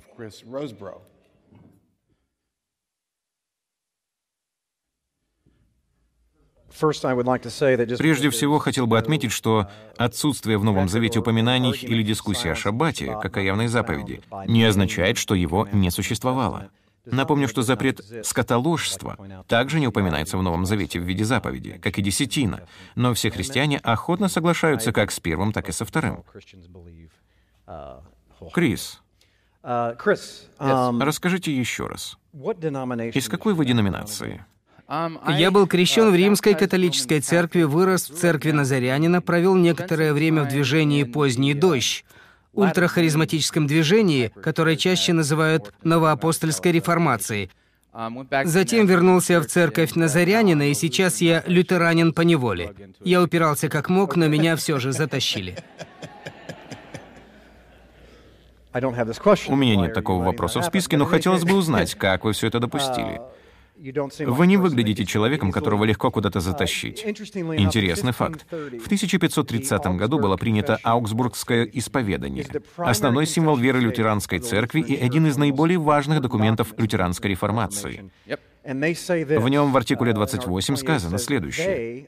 «Еще они, католики, ссылаются на то, что якобы суббота, вопреки десяти заповедям, была изменена в День Господень, воскресенье. Ни один из примеров не упоминается более, чем это изменение субботы. Велика, по их утверждениям, власть церкви, поскольку она освободила себя сама от одной из десяти заповедей». Я нахожу примечательным тот факт, что деноминация, к которой вы принадлежите, также считает высокомерием и чем-то совершенно невозможным освобождение от одной из десяти заповедей. Мой вопрос следующий. Uh, Верите ли вы, что шаббат — это одна из Божьих заповедей? Да, она присутствует в Торе. Таким образом, когда один человек спросил у Иешуа, как унаследовать вечную жизнь, что записано в Евангелии от Матфея 19.16, вы помните, каким был ответ?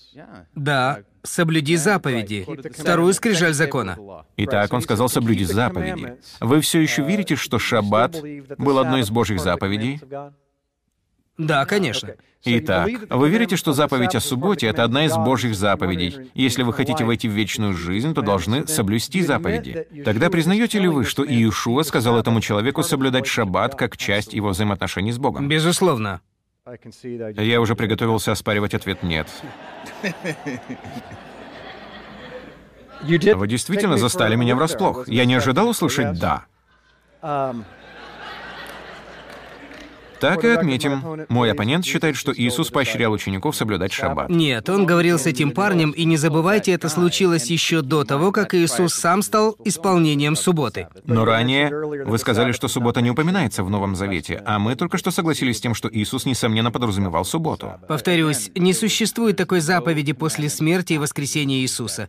Ни в трудах апостолов, ни в пророках не указано, что Иисус заповедал нам соблюдать субботу. Что касается самого Иисуса, то он должен был соблюдать соблюдать ее, потому что все еще руководствовался Торой, чтобы исполнить ее вместо нас. Живя в рабстве. Именно. Считаете ли вы, что слова Иисуса, записанные в Евангелии от Марка 2.27, «суббота для человека, а не человек для субботы», относятся к шаббату седьмого дня, упомянутому в рассказе о сотворении мира? Да, но я не согласен с вашей интерпретацией слова «антропос».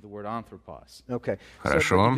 Считаете ли вы, что суббота, упомянутая в Евангелии от Марка 2.27, это тот самый седьмой день, о котором идет речь при сотворении мира? Да, это вопрос таксономии. Хорошо. Значит, если это та же самая суббота, данная всем людям, то отличие заключается в том, что на горе Синай была избрана группа людей. Я воспринимаю их как капитанов команды, избранных вести остальную группу, потому что суббота была дана в Эдемском саду еще до того, как человек согрешил. А в чем ваш вопрос?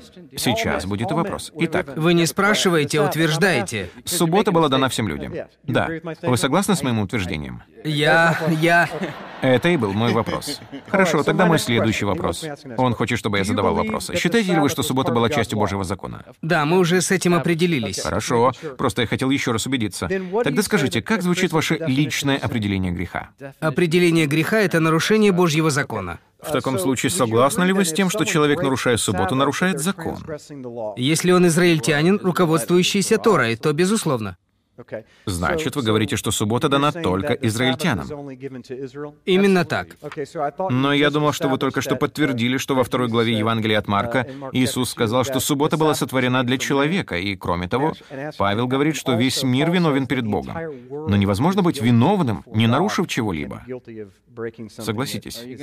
Вы хотите высказать очередное утверждение или задать мне вопрос? На самом деле я хотел бы ответить на ваш вопрос. Является ли для язычников соблюдение субботы нарушением закона? Является ли для язычников соблюдение субботы нарушением закона? Вы путаете категории. То есть вы говорите, что закон был дан только израильтянам? И все же, является ли для язычников соблюдение субботы нарушением закона? Нет, если язычник хочет стать израильтянином и жить по постановлениям Израиля, то он волен сделать это. Итак, вы говорите, что Божий Завет был дан Израилю. Разумеется. Кому же дан Новый Завет? Всему миру, но мы привиты к Израилю. Значит, вы Израиль? Да, разумеется, я привит к Израилю. Я дикая ветвь маслины, привитая к духовному Израилю. Следовательно, если вы привиты к Израилю, то это значит, что вы являетесь частью Завета Израиля, которому вы, как сами только что сказали, дана суббота. Повторите еще раз. Вы только что сказали, что являетесь частью Израиля. Да. Вы также сказали, что завет о субботе был дан только Израилю, поэтому следует логический вывод, что вы находитесь под законом, и на вас распространяется заповедь о субботе. Ничего подобного, потому что Писание однозначно говорит, что Ветхий Завет упразднен. И Израилю дан Новый Завет. Именно так. Израилю дан Новый Завет. А вы? Часть Израиля. И этот завет, конечно же, был дан Израилю наряду с субботой. В рамках Нового Завета нет соблюдения субботы. Если только не учитывать, что Иисус и его ученики соблюдали ее каждую Опять-таки, неделю. тогда они находились в рамках Ветхого Завета. А я думал, это Новый Завет. Он сказал, свершилось в момент своей смерти, поэтому в Евангелиях Иисус соблюдает субботу. Значит, Новый Завет начинается с его смерти? Значит, Новый Завет начинается со смерти Иисуса. Да, разумеется. Давайте на минуту отвлечемся на этот вопрос, после чего я задам еще несколько вопросов.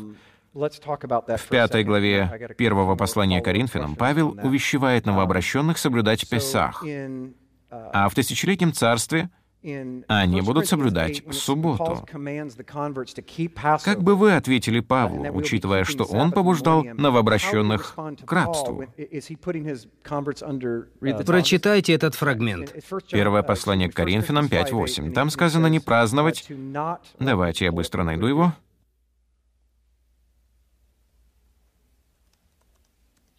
Так, здесь сказано, «Посему станем праздновать не со старою закваскою, не с закваскою порока и лукавства, но с опресноками чистоты и истины». Таким образом, по словам величайшего из когда-либо живших апостолов, мы должны соблюдать Песах и, как следствие, Великий Шаббат, который является частью Песаха. Значит, Павел наставляет новообращенных соблюдать также и Шаббат? Мне надо увидеть контекст, одну секунду. Да, конечно. Хотя у нас нет времени, а контекст имеет мало значения для совершенно недвусмысленной заповеди соблюдать этот праздник. Первое послание к Коринфянам, глава 5. Начнем со стиха 6. «Нечем нам хвалиться, разве не знаете, что малая закваска квасит все тесто? Итак, очистите старую закваску, чтобы быть вам новым тестом, так как вы бесквасны, ибо Пасха ваша Христос заклан за нас. Посему станем праздновать не со старой закваской, не с закваской порока и лукавства, но со пресноками чистоты истины». В этом тексте Павел не говорит, что он заповедует Коринфянам соблюдать Песах. Значит, слово «праздновать» не означает «праздновать». Опять-таки, он здесь говорит аллегорически, если только вы не хотите доказать мне, что коринфяне были кучкой дрожжей с тестом. Нет, но Песах был для них чем-то само собой разумеющимся, и Павел просто наставляет их праздновать без пьянства. Это доказывает, что они уже соблюдали Песах, но делали это неправильно. Дочитайте этот текст до конца. Думаю, смысл этого текста вполне очевиден. Но давайте продолжим. У нас осталась одна минута. Крис, вы женаты? Да. Вы когда-нибудь забывали поздравить свою жену с днем рождения или Насколько я помню, нет, она меня за такое побила бы. Но, возможно, у меня просто провалы в памяти. Хорошо, послушайте, у меня они точно есть. Я вынужден смириться перед вами, по крайней мере, в течение семи минут, что достаточно много, чтобы оказаться в неприятностях. Но позвольте задать вам вопрос. Если жену оскорбляет, когда вы забываете о какой-нибудь годовщине, то как можно осмелиться говорить, что все дни на Земле равны, хотя Бог в модели супружества конкретно показывает нам, что дни отличаются друг от друга? Существуют особенные дни, назначенные времена. Если женщины оскорбляются, люди оскорбляются, когда вы забываете об их дне рождения или годовщине, то насколько более оскорбительно для Бога Вселенная, когда мы игнорируем то, что Он называет особым и святым? Что ж, я не собираюсь спорить. Подобные доводы — это философия и ваше личное мнение. Если вы хотите поговорить о каких-то текстах, то давайте рассмотрим тексты. Но вы согласны с тем, что существуют особые дни, и о них желательно не забывать? Повторюсь, если вы хотите рассмотреть какой-то конкретный текст, то я указал бы на 14 главу послания к римлянам, где сказано, что один человек судит обо всяком дне равно, а другой нет. Мы Время. говорили, что здесь речь идет о посте, а не о субботе. Джентльмены, время. Оставайтесь на местах.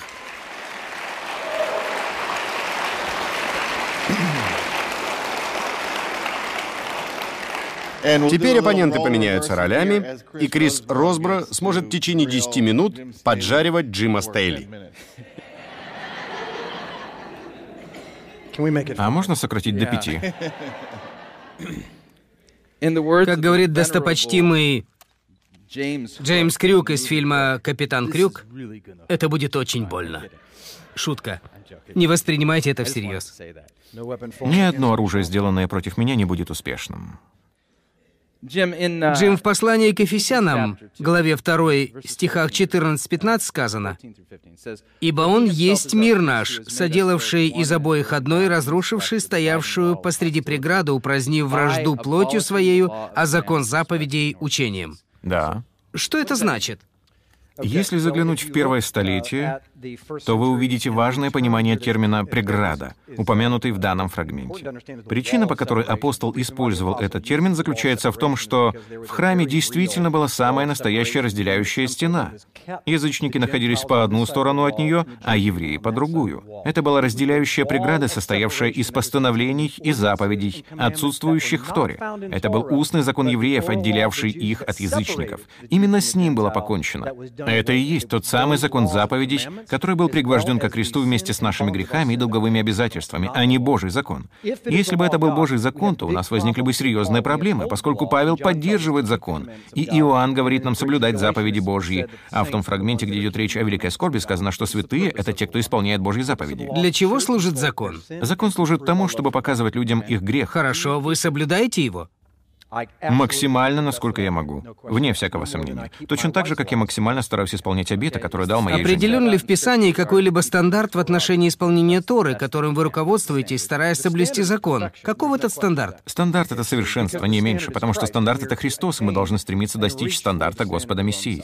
Значит, вы не исполняете Тору. Я исполняю Тору максимально, насколько могу, стремясь достичь уровня Мессии. Являетесь ли вы пред Господом три раза в год в Иерусалим? Это не требуется. Требуется. Вы уверены? Если вы соблюдаете Тору, то от вас требуется явиться пред Господом три раза в год. Вы знаете, где это сказано в Писании?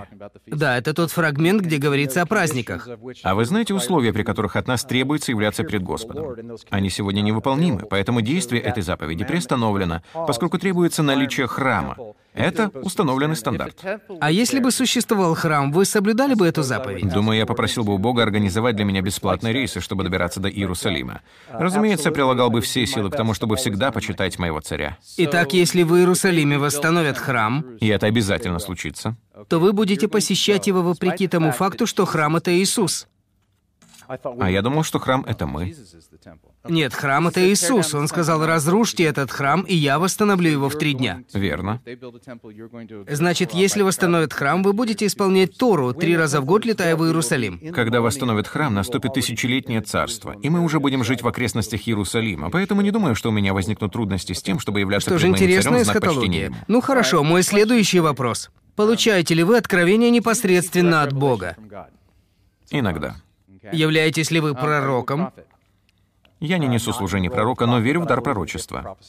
Известен ли вам тот факт, что в девятой главе книги пророка Даниила, где совершенно недвусмысленно сказано в отношении Мессии, и это пророчество исполнилось, когда будет разрушен храм, то вместе с этим будут запечатаны видения и пророчества? Да. О каком пророчестве он говорит? Это Нави и Казон. Они оба запечатаны. Итак, вы пророк? Я уже сказал, если говорить о служении пророка, то нет. Что же касается дара пророчества, то если вы имеете в виду, что он был полностью упразднен и запечатан, то мы сталкиваемся с огромной проблемой, потому что Павел в послании к Коринфянам сказал стремиться к дару пророчества, который превосходит дар иных языков. Я видел одно из ваших недавних учений, в котором вы сказали, что получили прямое откровение от Бога. Источником вы назвали именно его. И речь шла о послании к римлянам. Считаете ли вы, что ваше толкование этого послания вдохновлено Богом и Святым Духом? Я считаю, что оно согласуется со всеми писаниями, которые являются основой для понимания того, исходит ли какое-либо откровение от Бога. Писание говорит, что мы должны все строить на стандарте записанного Божьего Слова. Если пророчество выходит за рамки Божьего Слова, противоречит ему или не исполняется, то Библия называет его ложным. Если я не согласен с вашим толкованием послания к римлянам, грешу ли я против Яхвы? Если ваше несогласие перечеркивает остальные писания, то да. Но что если ваше толкование в действительности не согласуется с тем, что сказано в послании к римлянам? Покажите это, хотя не думаю, что это возможно сделать сегодня, учитывая, что мы рассматриваем конкретно взятую тему. Тем не менее, я со всем смирением заявляю, если вы докажете, что мои аргументы ошибочны, то я признаю, что мое понимание послания к римлянам с точки зрения еврейского мировоззрения первого столетия в действительности не было вдохновлено Богом. Хорошо, в послании к Колоссянам 2.16 сказано следующее. «Итак, никто да не осуждает вас за пищу или питье, или за какой-нибудь праздник, или новомесячие, или субботу. Это есть тень будущего, а тело во Христе». О чем говорится в фразе «это есть тень будущего»? Если вернуться к стиху восьмому, то вы увидите контекст. Там сказано, «Смотрите, братья, чтобы кто не увлек вас философией и пустым обольщением по преданию человеческому, по стихиям мира, а не по Христу». Итак, контекст сразу же показывает, что речь идет совершенно не о Божьем законе. Там были неверующие, которые вошли с традициями и доктринами человеческими. Внешне они выглядели религиозно, но отвергали силу. Поэтому в стихах с 14 по 16 Павел не говорит «Никто да не осуждает вас за соблюдение соблюдения шаббата. Он говорит, «Никто да не осуждает вас за то, каким образом вы соблюдаете шаббат, потому что вы соблюдаете его не по правилам большинства, не в соответствии с человеческими принципами и доктринами, но согласно Торе». Если прочитать эту главу дальше и увидеть контекст, то становится совершенно очевидно, о ком говорит Павел. Там сказано, «Никто да не обольщает вас самовольным смиренномудрием и служением ангелов, вторгаясь в то, чего не видел, безрассудно надмеваясь плотским своим умом».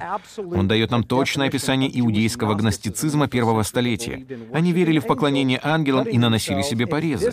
Эта еретическая секта иудаизма пыталась навязать свои убеждения об исполнении Торы.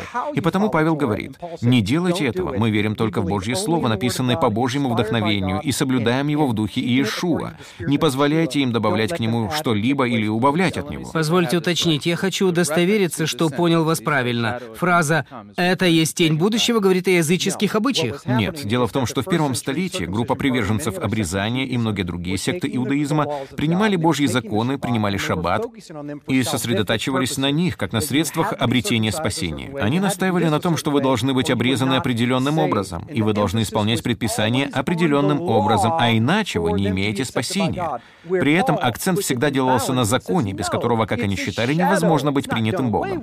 Но Павел вносит правильный баланс и говорит, нет, закон — тень. Он не упразднен, но эта тень указывает указывает нам на что-то более важное. Поэтому пусть никто не осуждает вас за то, каким образом вы соблюдаете шаббат. Соблюдая шаббат, вы сосредотачиваетесь на Мессии. Если ваше толкование корректно, то почему Варнава в своем послании фактически утверждает, что христиане не соблюдали субботу? Это видно из тех цитат, которые я приводил. Как же?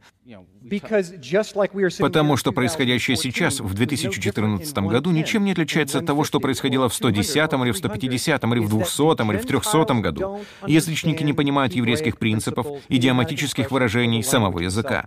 Из-за антисемитизма они никогда не общались с евреями, понимающими Писание с позиции своего мировоззрения.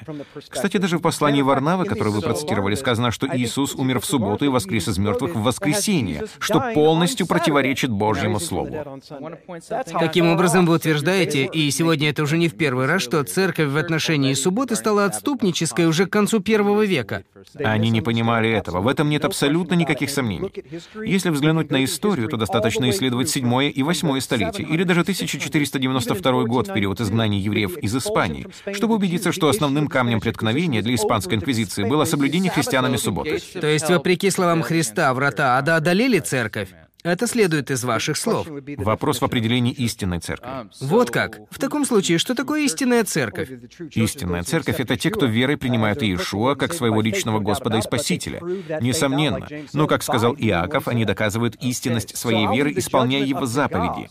Я предоставляю судить об этом Богу. Подобные споры ведутся веками. Вы говорите, что христиане в те времена не соблюдали субботу? Я могу показать вам множество цитат из исторических трудов, говорящих о тысячах христиан, соблюдавших субботу, даже в V веке. Схоластик говорит, что все церкви соблюдали субботу, кроме церквей в Риме и Александрии. Являюсь ли я отступником из-за того, что не соблюдаю шаббат субботу? Если вы не соблюдаете любую Божью заповедь, то я верю тому, что он говорит. Это преступление против закона. Отступничество — это нечто отличное от нарушения закона. И все же вы ясно дали понять, что церковь стала отступнической. В вопросе субботы. С самого начала. По сути, с конца первого столетия, начала второго столетия. Это было даже написано в апокрифах. В конце первого века апостола Иоанна даже не допускали в некоторые церкви. Вот почему он говорил, что в церковь вкрались волки. Уже в конце первого столетия внутри церквей изобиловало беззаконие. Кстати говоря, беззаконие — это бестория. Только если не на греческом. Существует только один закон, мой друг, и это Божий закон. Время. На самом деле есть еще закон Христов. Мы подходим к концу. Остались только заключительные обращения. Они будут короткими. Я остаюсь на месте, верно?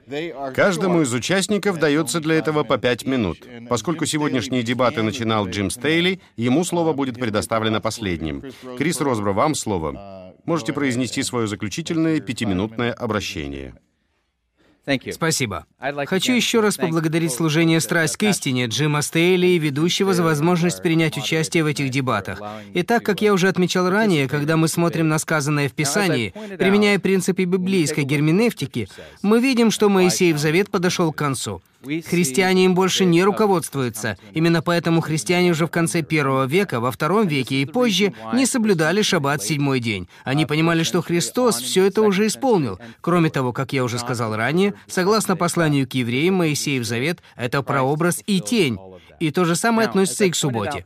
Давайте говорить о реальности, а реальность для нас описана в четвертой главе послания к евреям. Эта глава говорит о нашем истинном субботнем покое. Вот что здесь сказано. «Посему будем опасаться, чтобы, когда еще остается обетование войти в покой его, то есть во Христа, не оказался кто из вас опоздавшим. Ибо и нам оно возвещено, как и тем, но не принесло им пользы слово слышанное, нерастворенное верою слышавших. А входим в покой мы уверовавшие, так как Он сказал, «Я поклялся в гневе моем, что они не войдут в покой мой, хотя дела его были совершенны еще в начале мира».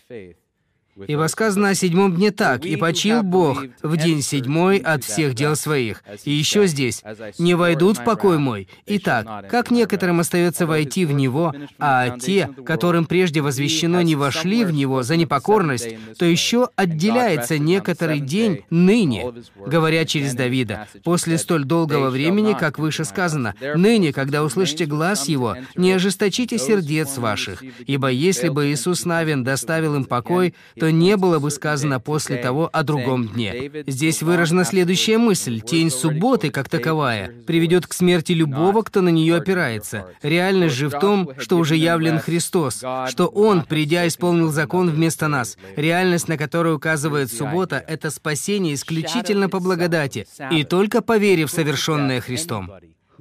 Когда мы во Христе, мы уже вошли в истинный субботний покой. Добавляя же дела к тому, что уже сделано Христом, который даровал нам этот покой, мы выводим себя за пределы совершенного для нас Богом.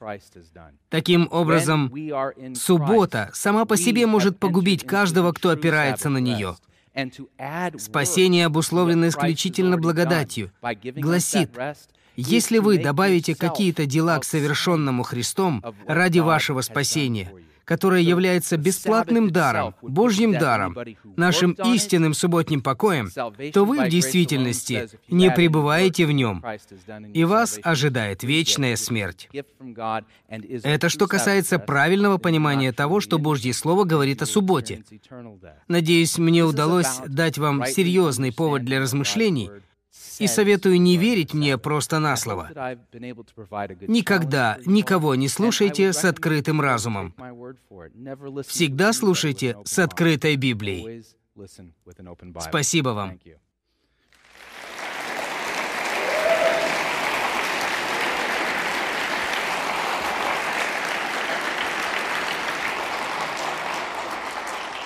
Джим, ты отложил подготовку своего заключительного слова на последнюю минуту, или ты уже готов?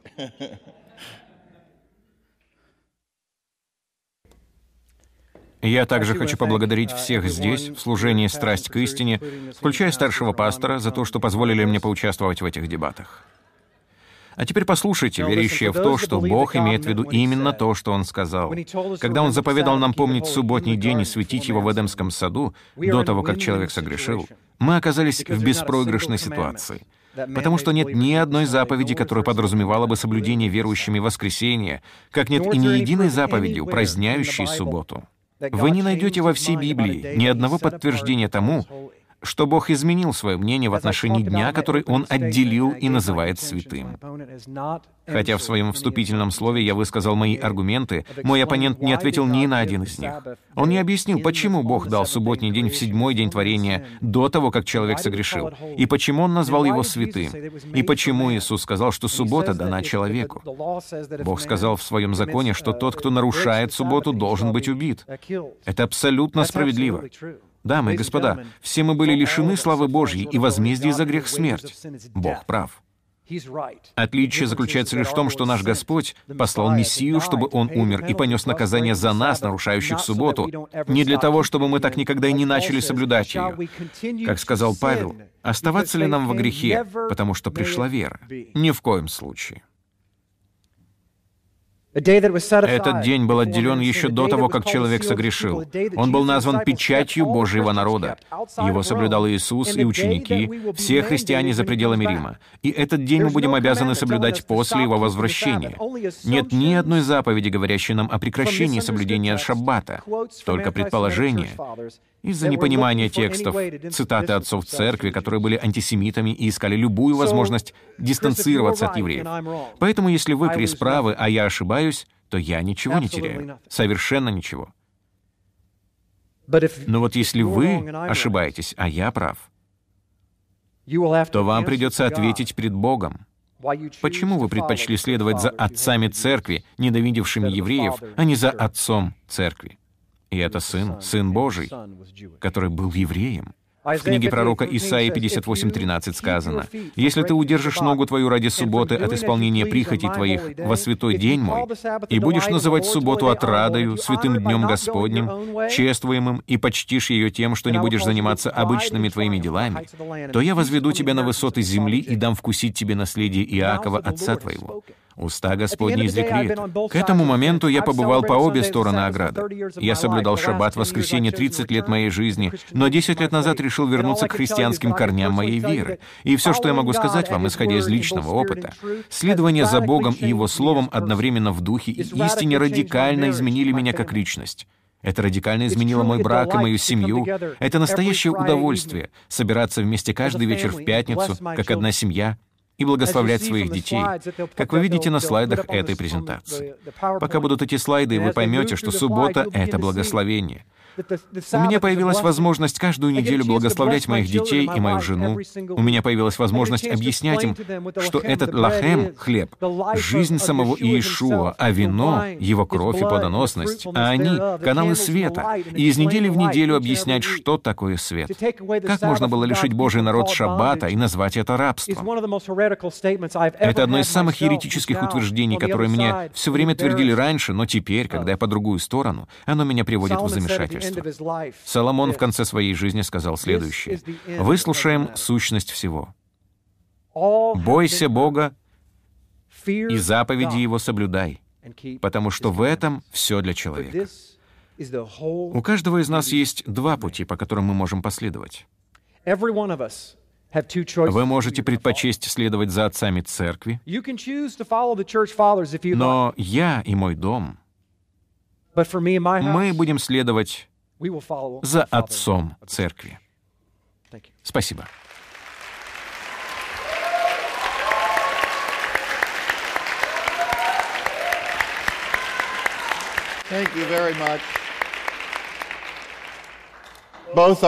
Большое спасибо. Оба участника сегодня были просто феноменальны, особенно в соблюдении правил игры.